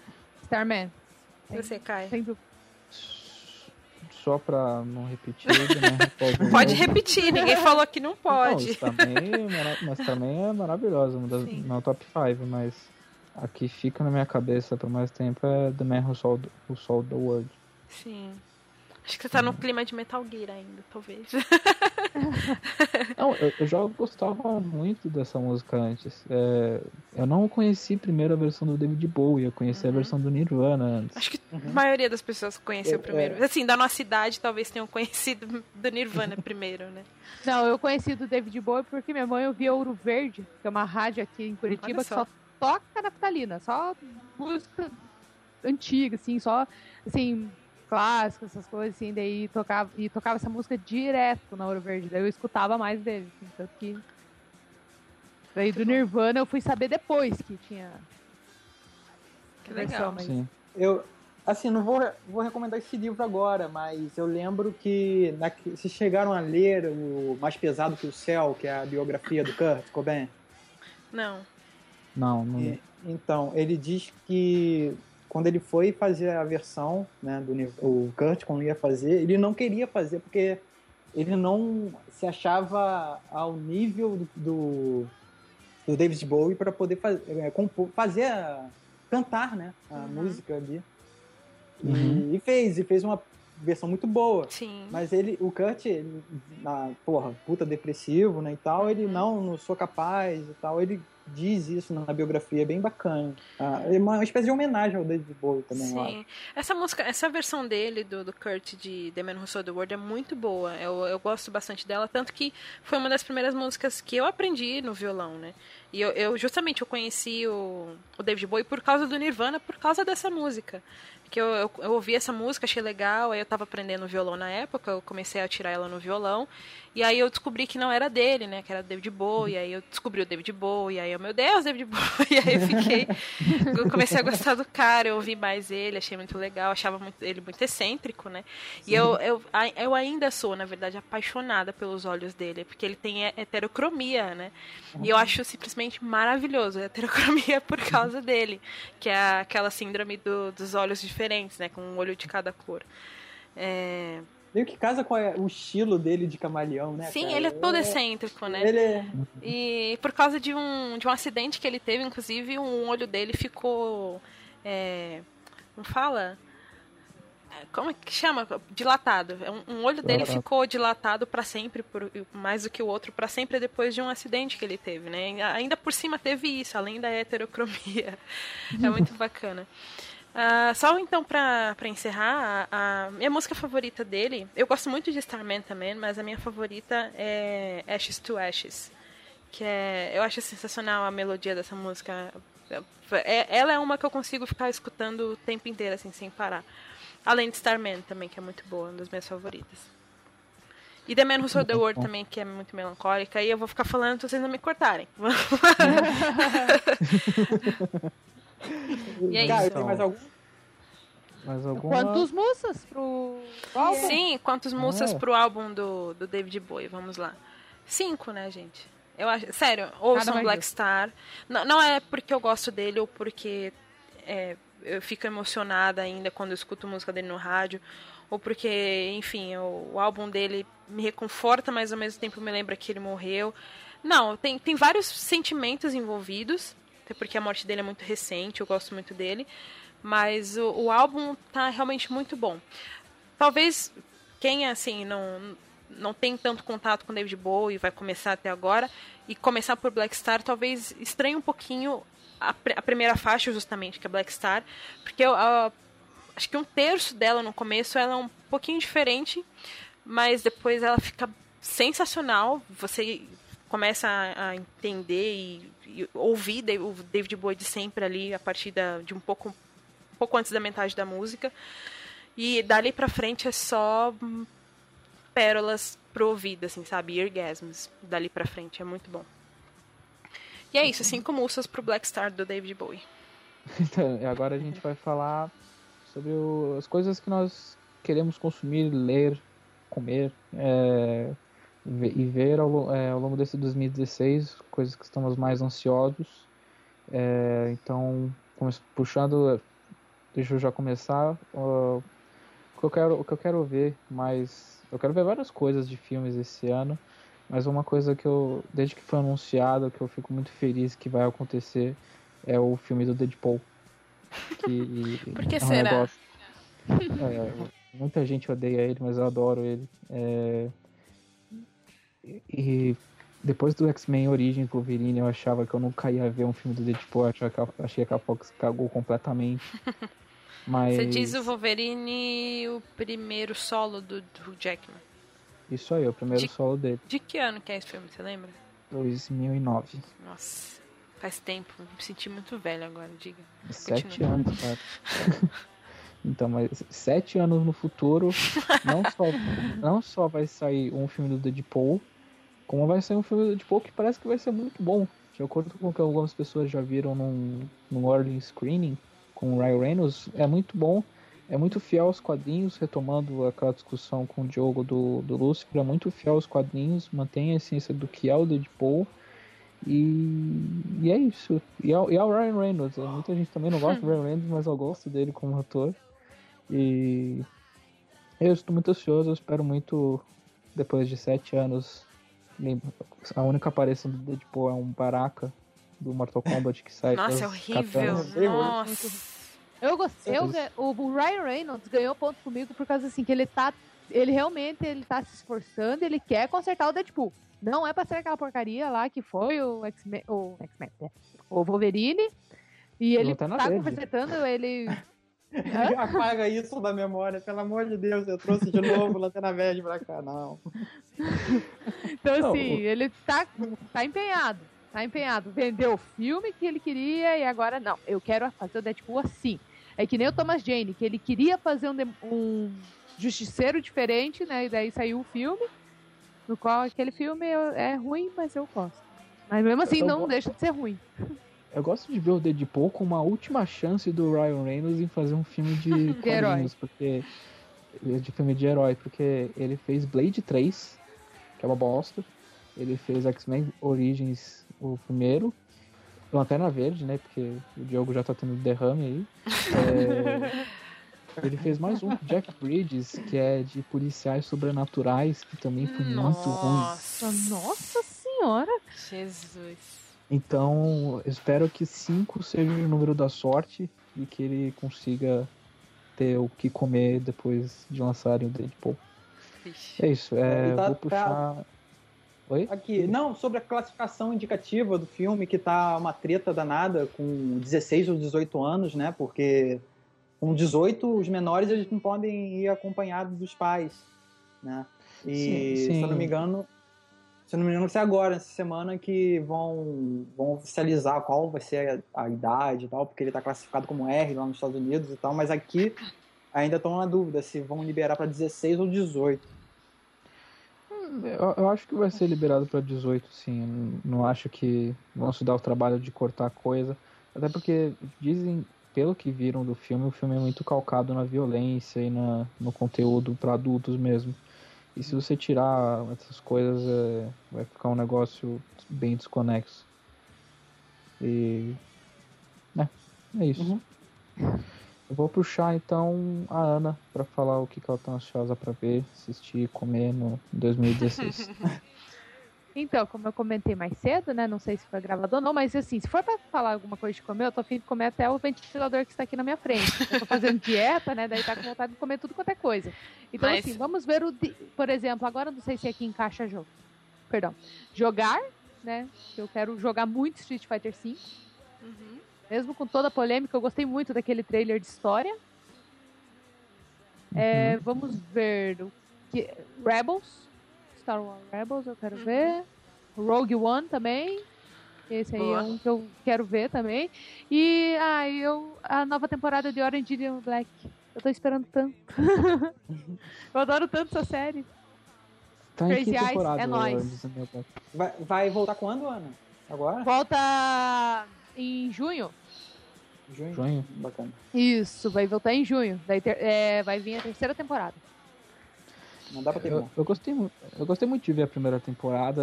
É que eu realmente deu, deu uma preguiçinha, mas eu gostei muito do que eu vi da primeira temporada. É, são, são, ainda mantém é, o padrão de três episódios de meia hora?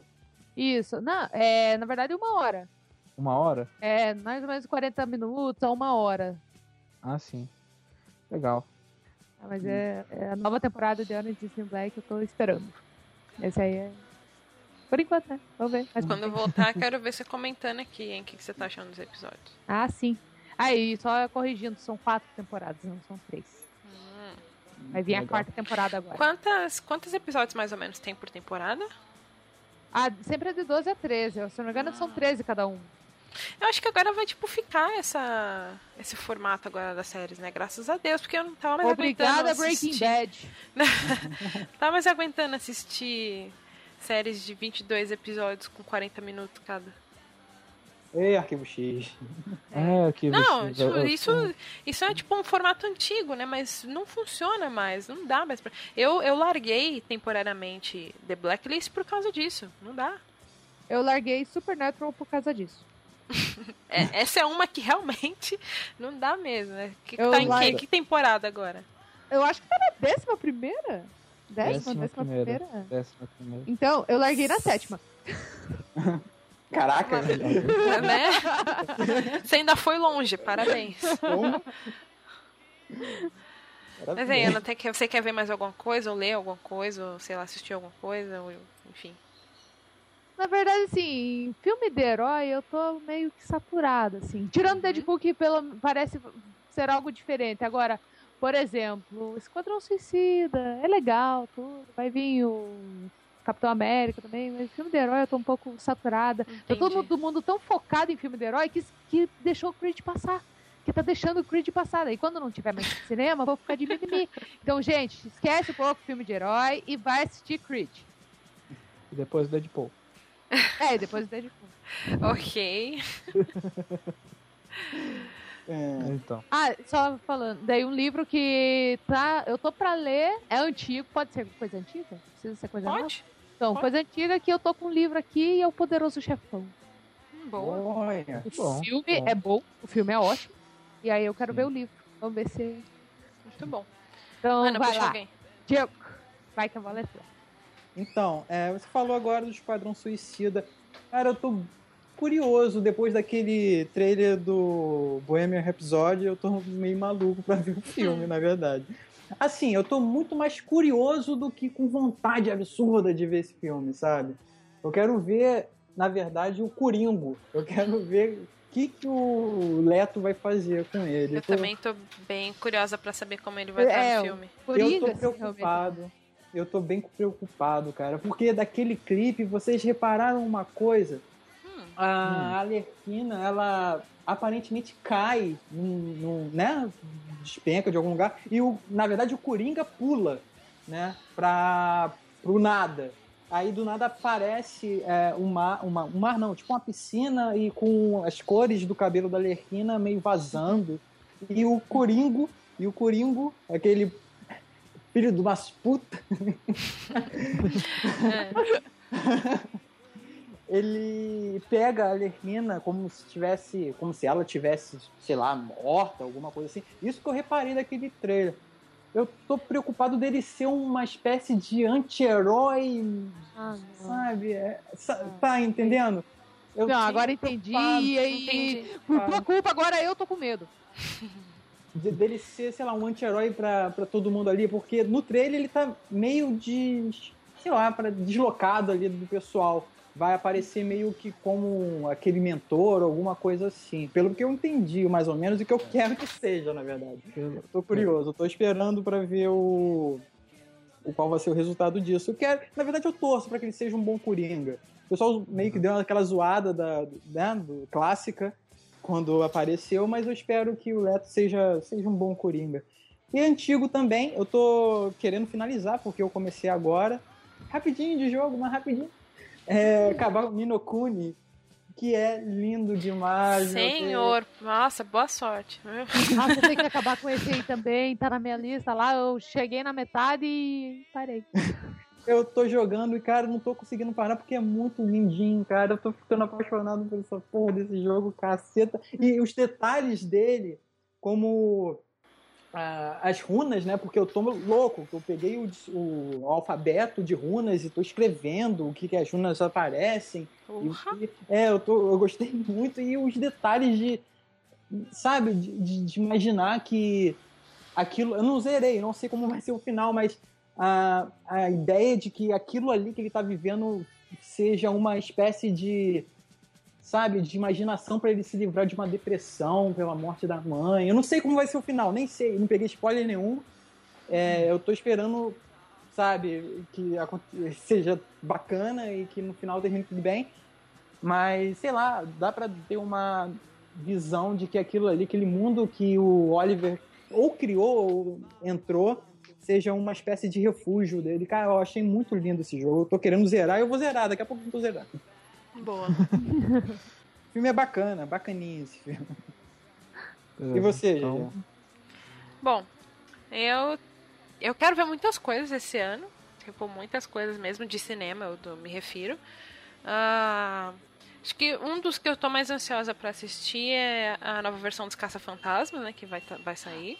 Verdade. Verdade. Também quero ver. É, o Orgulho e Preconceito e Zumbis eu também quero ver. E ah, que eu me lembro agora são esses dois que eu quero ver muito. Tirando os de heróis, que eu- mas o que eu mais quero ver do, dessa leva de heróis é o Capitão América 3. É, e o do Cumberbatch. Doutor Estranho. Doutor Estranho, obrigada. Porque, obviamente, Cumberbatch. Então. E. Bom, eu quero. Tô ansiosa, muito ansiosa pro retorno de Penny Dreadful. Alguém aqui assiste? Hum, Eu terminei a primeira temporada, preciso ver a segunda ainda. Não, não vi ainda. É uma série bem legal. É sobre. Falando rapidinho, é sobre. é, literatura fantástica. Então é- ele começa como se fosse um side story de Drácula de Bram Stoker, mas aí ele vai juntando várias outras figuras de literatura dessa. que foram lançadas nessa mesma época. Tipo, ah, o Frankenstein, ou ah, o próprio Drácula. Tem. Agora vai entrar na terceira temporada, e é um dos motivos pelo qual eu estou tão ansiosa, que é o, o Médico e o Monstro. E assim vai. E o retorno de Game of Thrones também, a sexta temporada, que se não me engano vai começar de novo em abril, porque Alguém aqui tá em dia? Aham. João das É, Neves. quero... né? Exatamente! Eu quero ver o que acontece. Mas você. ah, Eu acho que assim como eu, você também acha que eles vão segurar isso até o fim, né? Da, da Eu tô achando, eu tô achando também. Pois é. Você, você viu o chamado dessa nova temporada, cara? Eu vi, eu fiquei. Você viu a cretinagem disso? Cara, Ah, eu eles, fiquei. Eles diga. botaram assim, é, eles não sabem o que vai acontecer. eu achei isso muito zoeira, cara. Eu achei muita sacanagem. o estagiário que fez os teasers desse ano, né? Ah, eu tô muito curiosa, principalmente pra saber o que vai acontecer com ele, mas os teasers que lançaram agora, saiu uma leva, só explicando pra todo mundo, lançou, lançaram. A HBO lançou uma série de teasers bem curtinhos, tem o quê? Uns 15 segundos, eu acho. Com as casas principais, aí tem o teaser da casa Lannister, o teaser da casa é, Stark e o teaser da casa Targaryen. E aí é umas falas assim de uns personagens-chave. Eu fiquei muito intrigada com o da Daenerys, que é claramente os Dothraki falando com ela, né? Tipo, você é rainha de nada, você é a milésima de seu nome e acabando com ela, assim, né? Então muito, tô muito curiosa pra saber também o que, que vai acontecer com ela. Posso falar algo polêmico? Diga. Não gosto de Game of Thrones. Ok, tudo bem. Aqui nós não te julgamos. É, Ana, Por não, enquanto. Não, Não ao vivo. Não ao vivo, espera e, só. E aí, é tanto que eu tenho uma foto, eu sentada Hum. no trono, mas só pra fazer inveja pra quem é fã e não teve oportunidade. Mas eu Olha gosto só da você. Mas você já deu alguma chance, assim? Já, ou- tentei. Tentei. Mas você deu uma chance pro quê? Pra série, pro livro? Pra série. Pro livro Ah. eu ainda não peguei. Ó, Não o peguei. primeiro livro é a primeira temporada todinha. O, o primeiro livro tá na primeira temporada inteira. Tá, tá tipo, perfeito. Tem falas que saíram diretamente do primeiro livro ali. Eu achei perfeita a primeira temporada. Olha, Ela é certinha o primeiro livro. Assim, claro que resumido, mas tá, é o primeiro livro todinho. Cara, é uma Do segundo- danada. Muito Sim. bem feita. Muito boa mesmo. Do segundo livro em diante, eles começam a modificar várias coisas, mas não sei, aí vai do agrado pessoal mesmo. Tem muita gente que já largou na terceira, conheço, sei lá, dezenas de pessoas que largaram agora na quinta por causa das polêmicas, né, de estupro e tal. Não sei se vão voltar pra sexta. Eu vou voltar, porque minha curiosidade com aquele finale. Enfim. Aquele, aquele putinho, né? Aquele putinho, que ele é um putinho. Aquele moleque é um puto. Você fala do Jon Snow? Não, não. Não. Jon Snow, chega aí. Chega aí que Ah, seu tio tá. Eu sei de quem você tá falando. Sei, sei. Chega aí que seu tio chegou aí, tá querendo te dar um abraço. É, Aí o John das Neves vai lá, todo bonitinho. sem né? spoilers. Não, não, todo bonitinho e cadê, né? E vamos lá, cadê meu tio? Vai lá e. Né? Ai, que merda. É, toma aí. Dê pra você largar de ser trouxa. É, Watch. foi bem isso mesmo, é. É, Bom, e é isso. Essas são as coisas que eu tô ansiosa pra, pra ver. Eu não me lembro de nenhum álbum que vai sair esse ano, mas se tiver algum, eu comento no próximo. É isso. É isso, né? E é isso. Acabamos então a primeira edição do Tudo Sobre Nada, com a polícia passando de fundo. Corre. Você tá gritando demais, já te denunciaram. Já. É, polícia da. Foi Os aquela risada, podcasts me denunciou já. aquela, aquela risada do, do Chaves. aquela risada que tava tendo do Chaves chamou a polícia. Alguém tá morrendo, tô rindo. Ah, referências a Chaves nunca são demais, né? Chamar. Bom, enfim, então ficamos por aqui. Alguém quer falar alguma coisa? Hum, Eu, tchau, só uma curiosidade que eu descobri agora. Diga. Que no The Sims 4, deixa eu até pegar o nome da expansão, é totalmente away. É, aqui, deixa eu até. Eu, que eu anotei isso aqui porque eu tinha que falar. No The Sims 4 tem uma expansão e nele tem o Ben Kenobi, no qual você pode interagir com ele. Que bonitinho. Desculpa, não é no 4, é no 3 e a expansão Into the, the Future. É nesse aqui, daí no mundo Oasis Land. Nesse aí, se vocês procurarem, tem o Ben Kenobi. Que delícia. Então é, é o. É ele velhinho, então. Ele é velhinho. Ah, poxa. Como que você joga The Sims? Eu nunca joguei isso. Não, também não jogo. Foi uma amiga minha que indicou, Soraya Costa. Beijo, minha querida. Obrigada pela informação. Você tem o dever moral agora de obrigá-la a escutar esse podcast, você sabe, né? Mas acabei de apresentar, ela já se inscreveu no nosso canal, Ah, é. muito É bem. aí. Assim como a amiga da Ana, vocês também podem fazer isso. Exatamente. Acessar lá o YouTube, acessar a página do Facebook, do, acessar a página do Facebook, seguir no, no Twitter. Nós ainda não temos Instagram. Tem um grupo do Telegram, mas eu não me lembro o nome do grupo. Mas enfim, procurem New Game no- Plus. Entrando no grupo do Facebook, tem um tópico do. Pro Tele- link do Telegram, é só Sim. você a- clicar no link que você é automaticamente adicionado no grupo. Exato. E. Veja, é, as nossas lives, né? Cheia de flecagem. Sim, todas da as semanas tem live. Felipe De Martini nunca falha conosco. Tá sempre aí trazendo novidades pra vocês e joguinhos para joguinhos para jogar. Eu adoro esse termo. Joguinhos para jogar, enquanto ele interage com as pessoas lá no chat. E é isso. Agora temos esse conteúdo novo para falar de coisas que não sejam de games. E contamos muito com a opinião de vocês para saber o que que pode melhorar, o que, que pode ser alterado, o que pode ser acrescentado, retirado, etc. Então não deixe de comentar no post ou no grupo do Facebook quando a gente divulgar. E é isso. Ficamos por aqui então, senhores. Sim, senhor. sim, sim. Então até a próxima, pessoal. Senhores, tchau, tchau. Tchau pra vocês.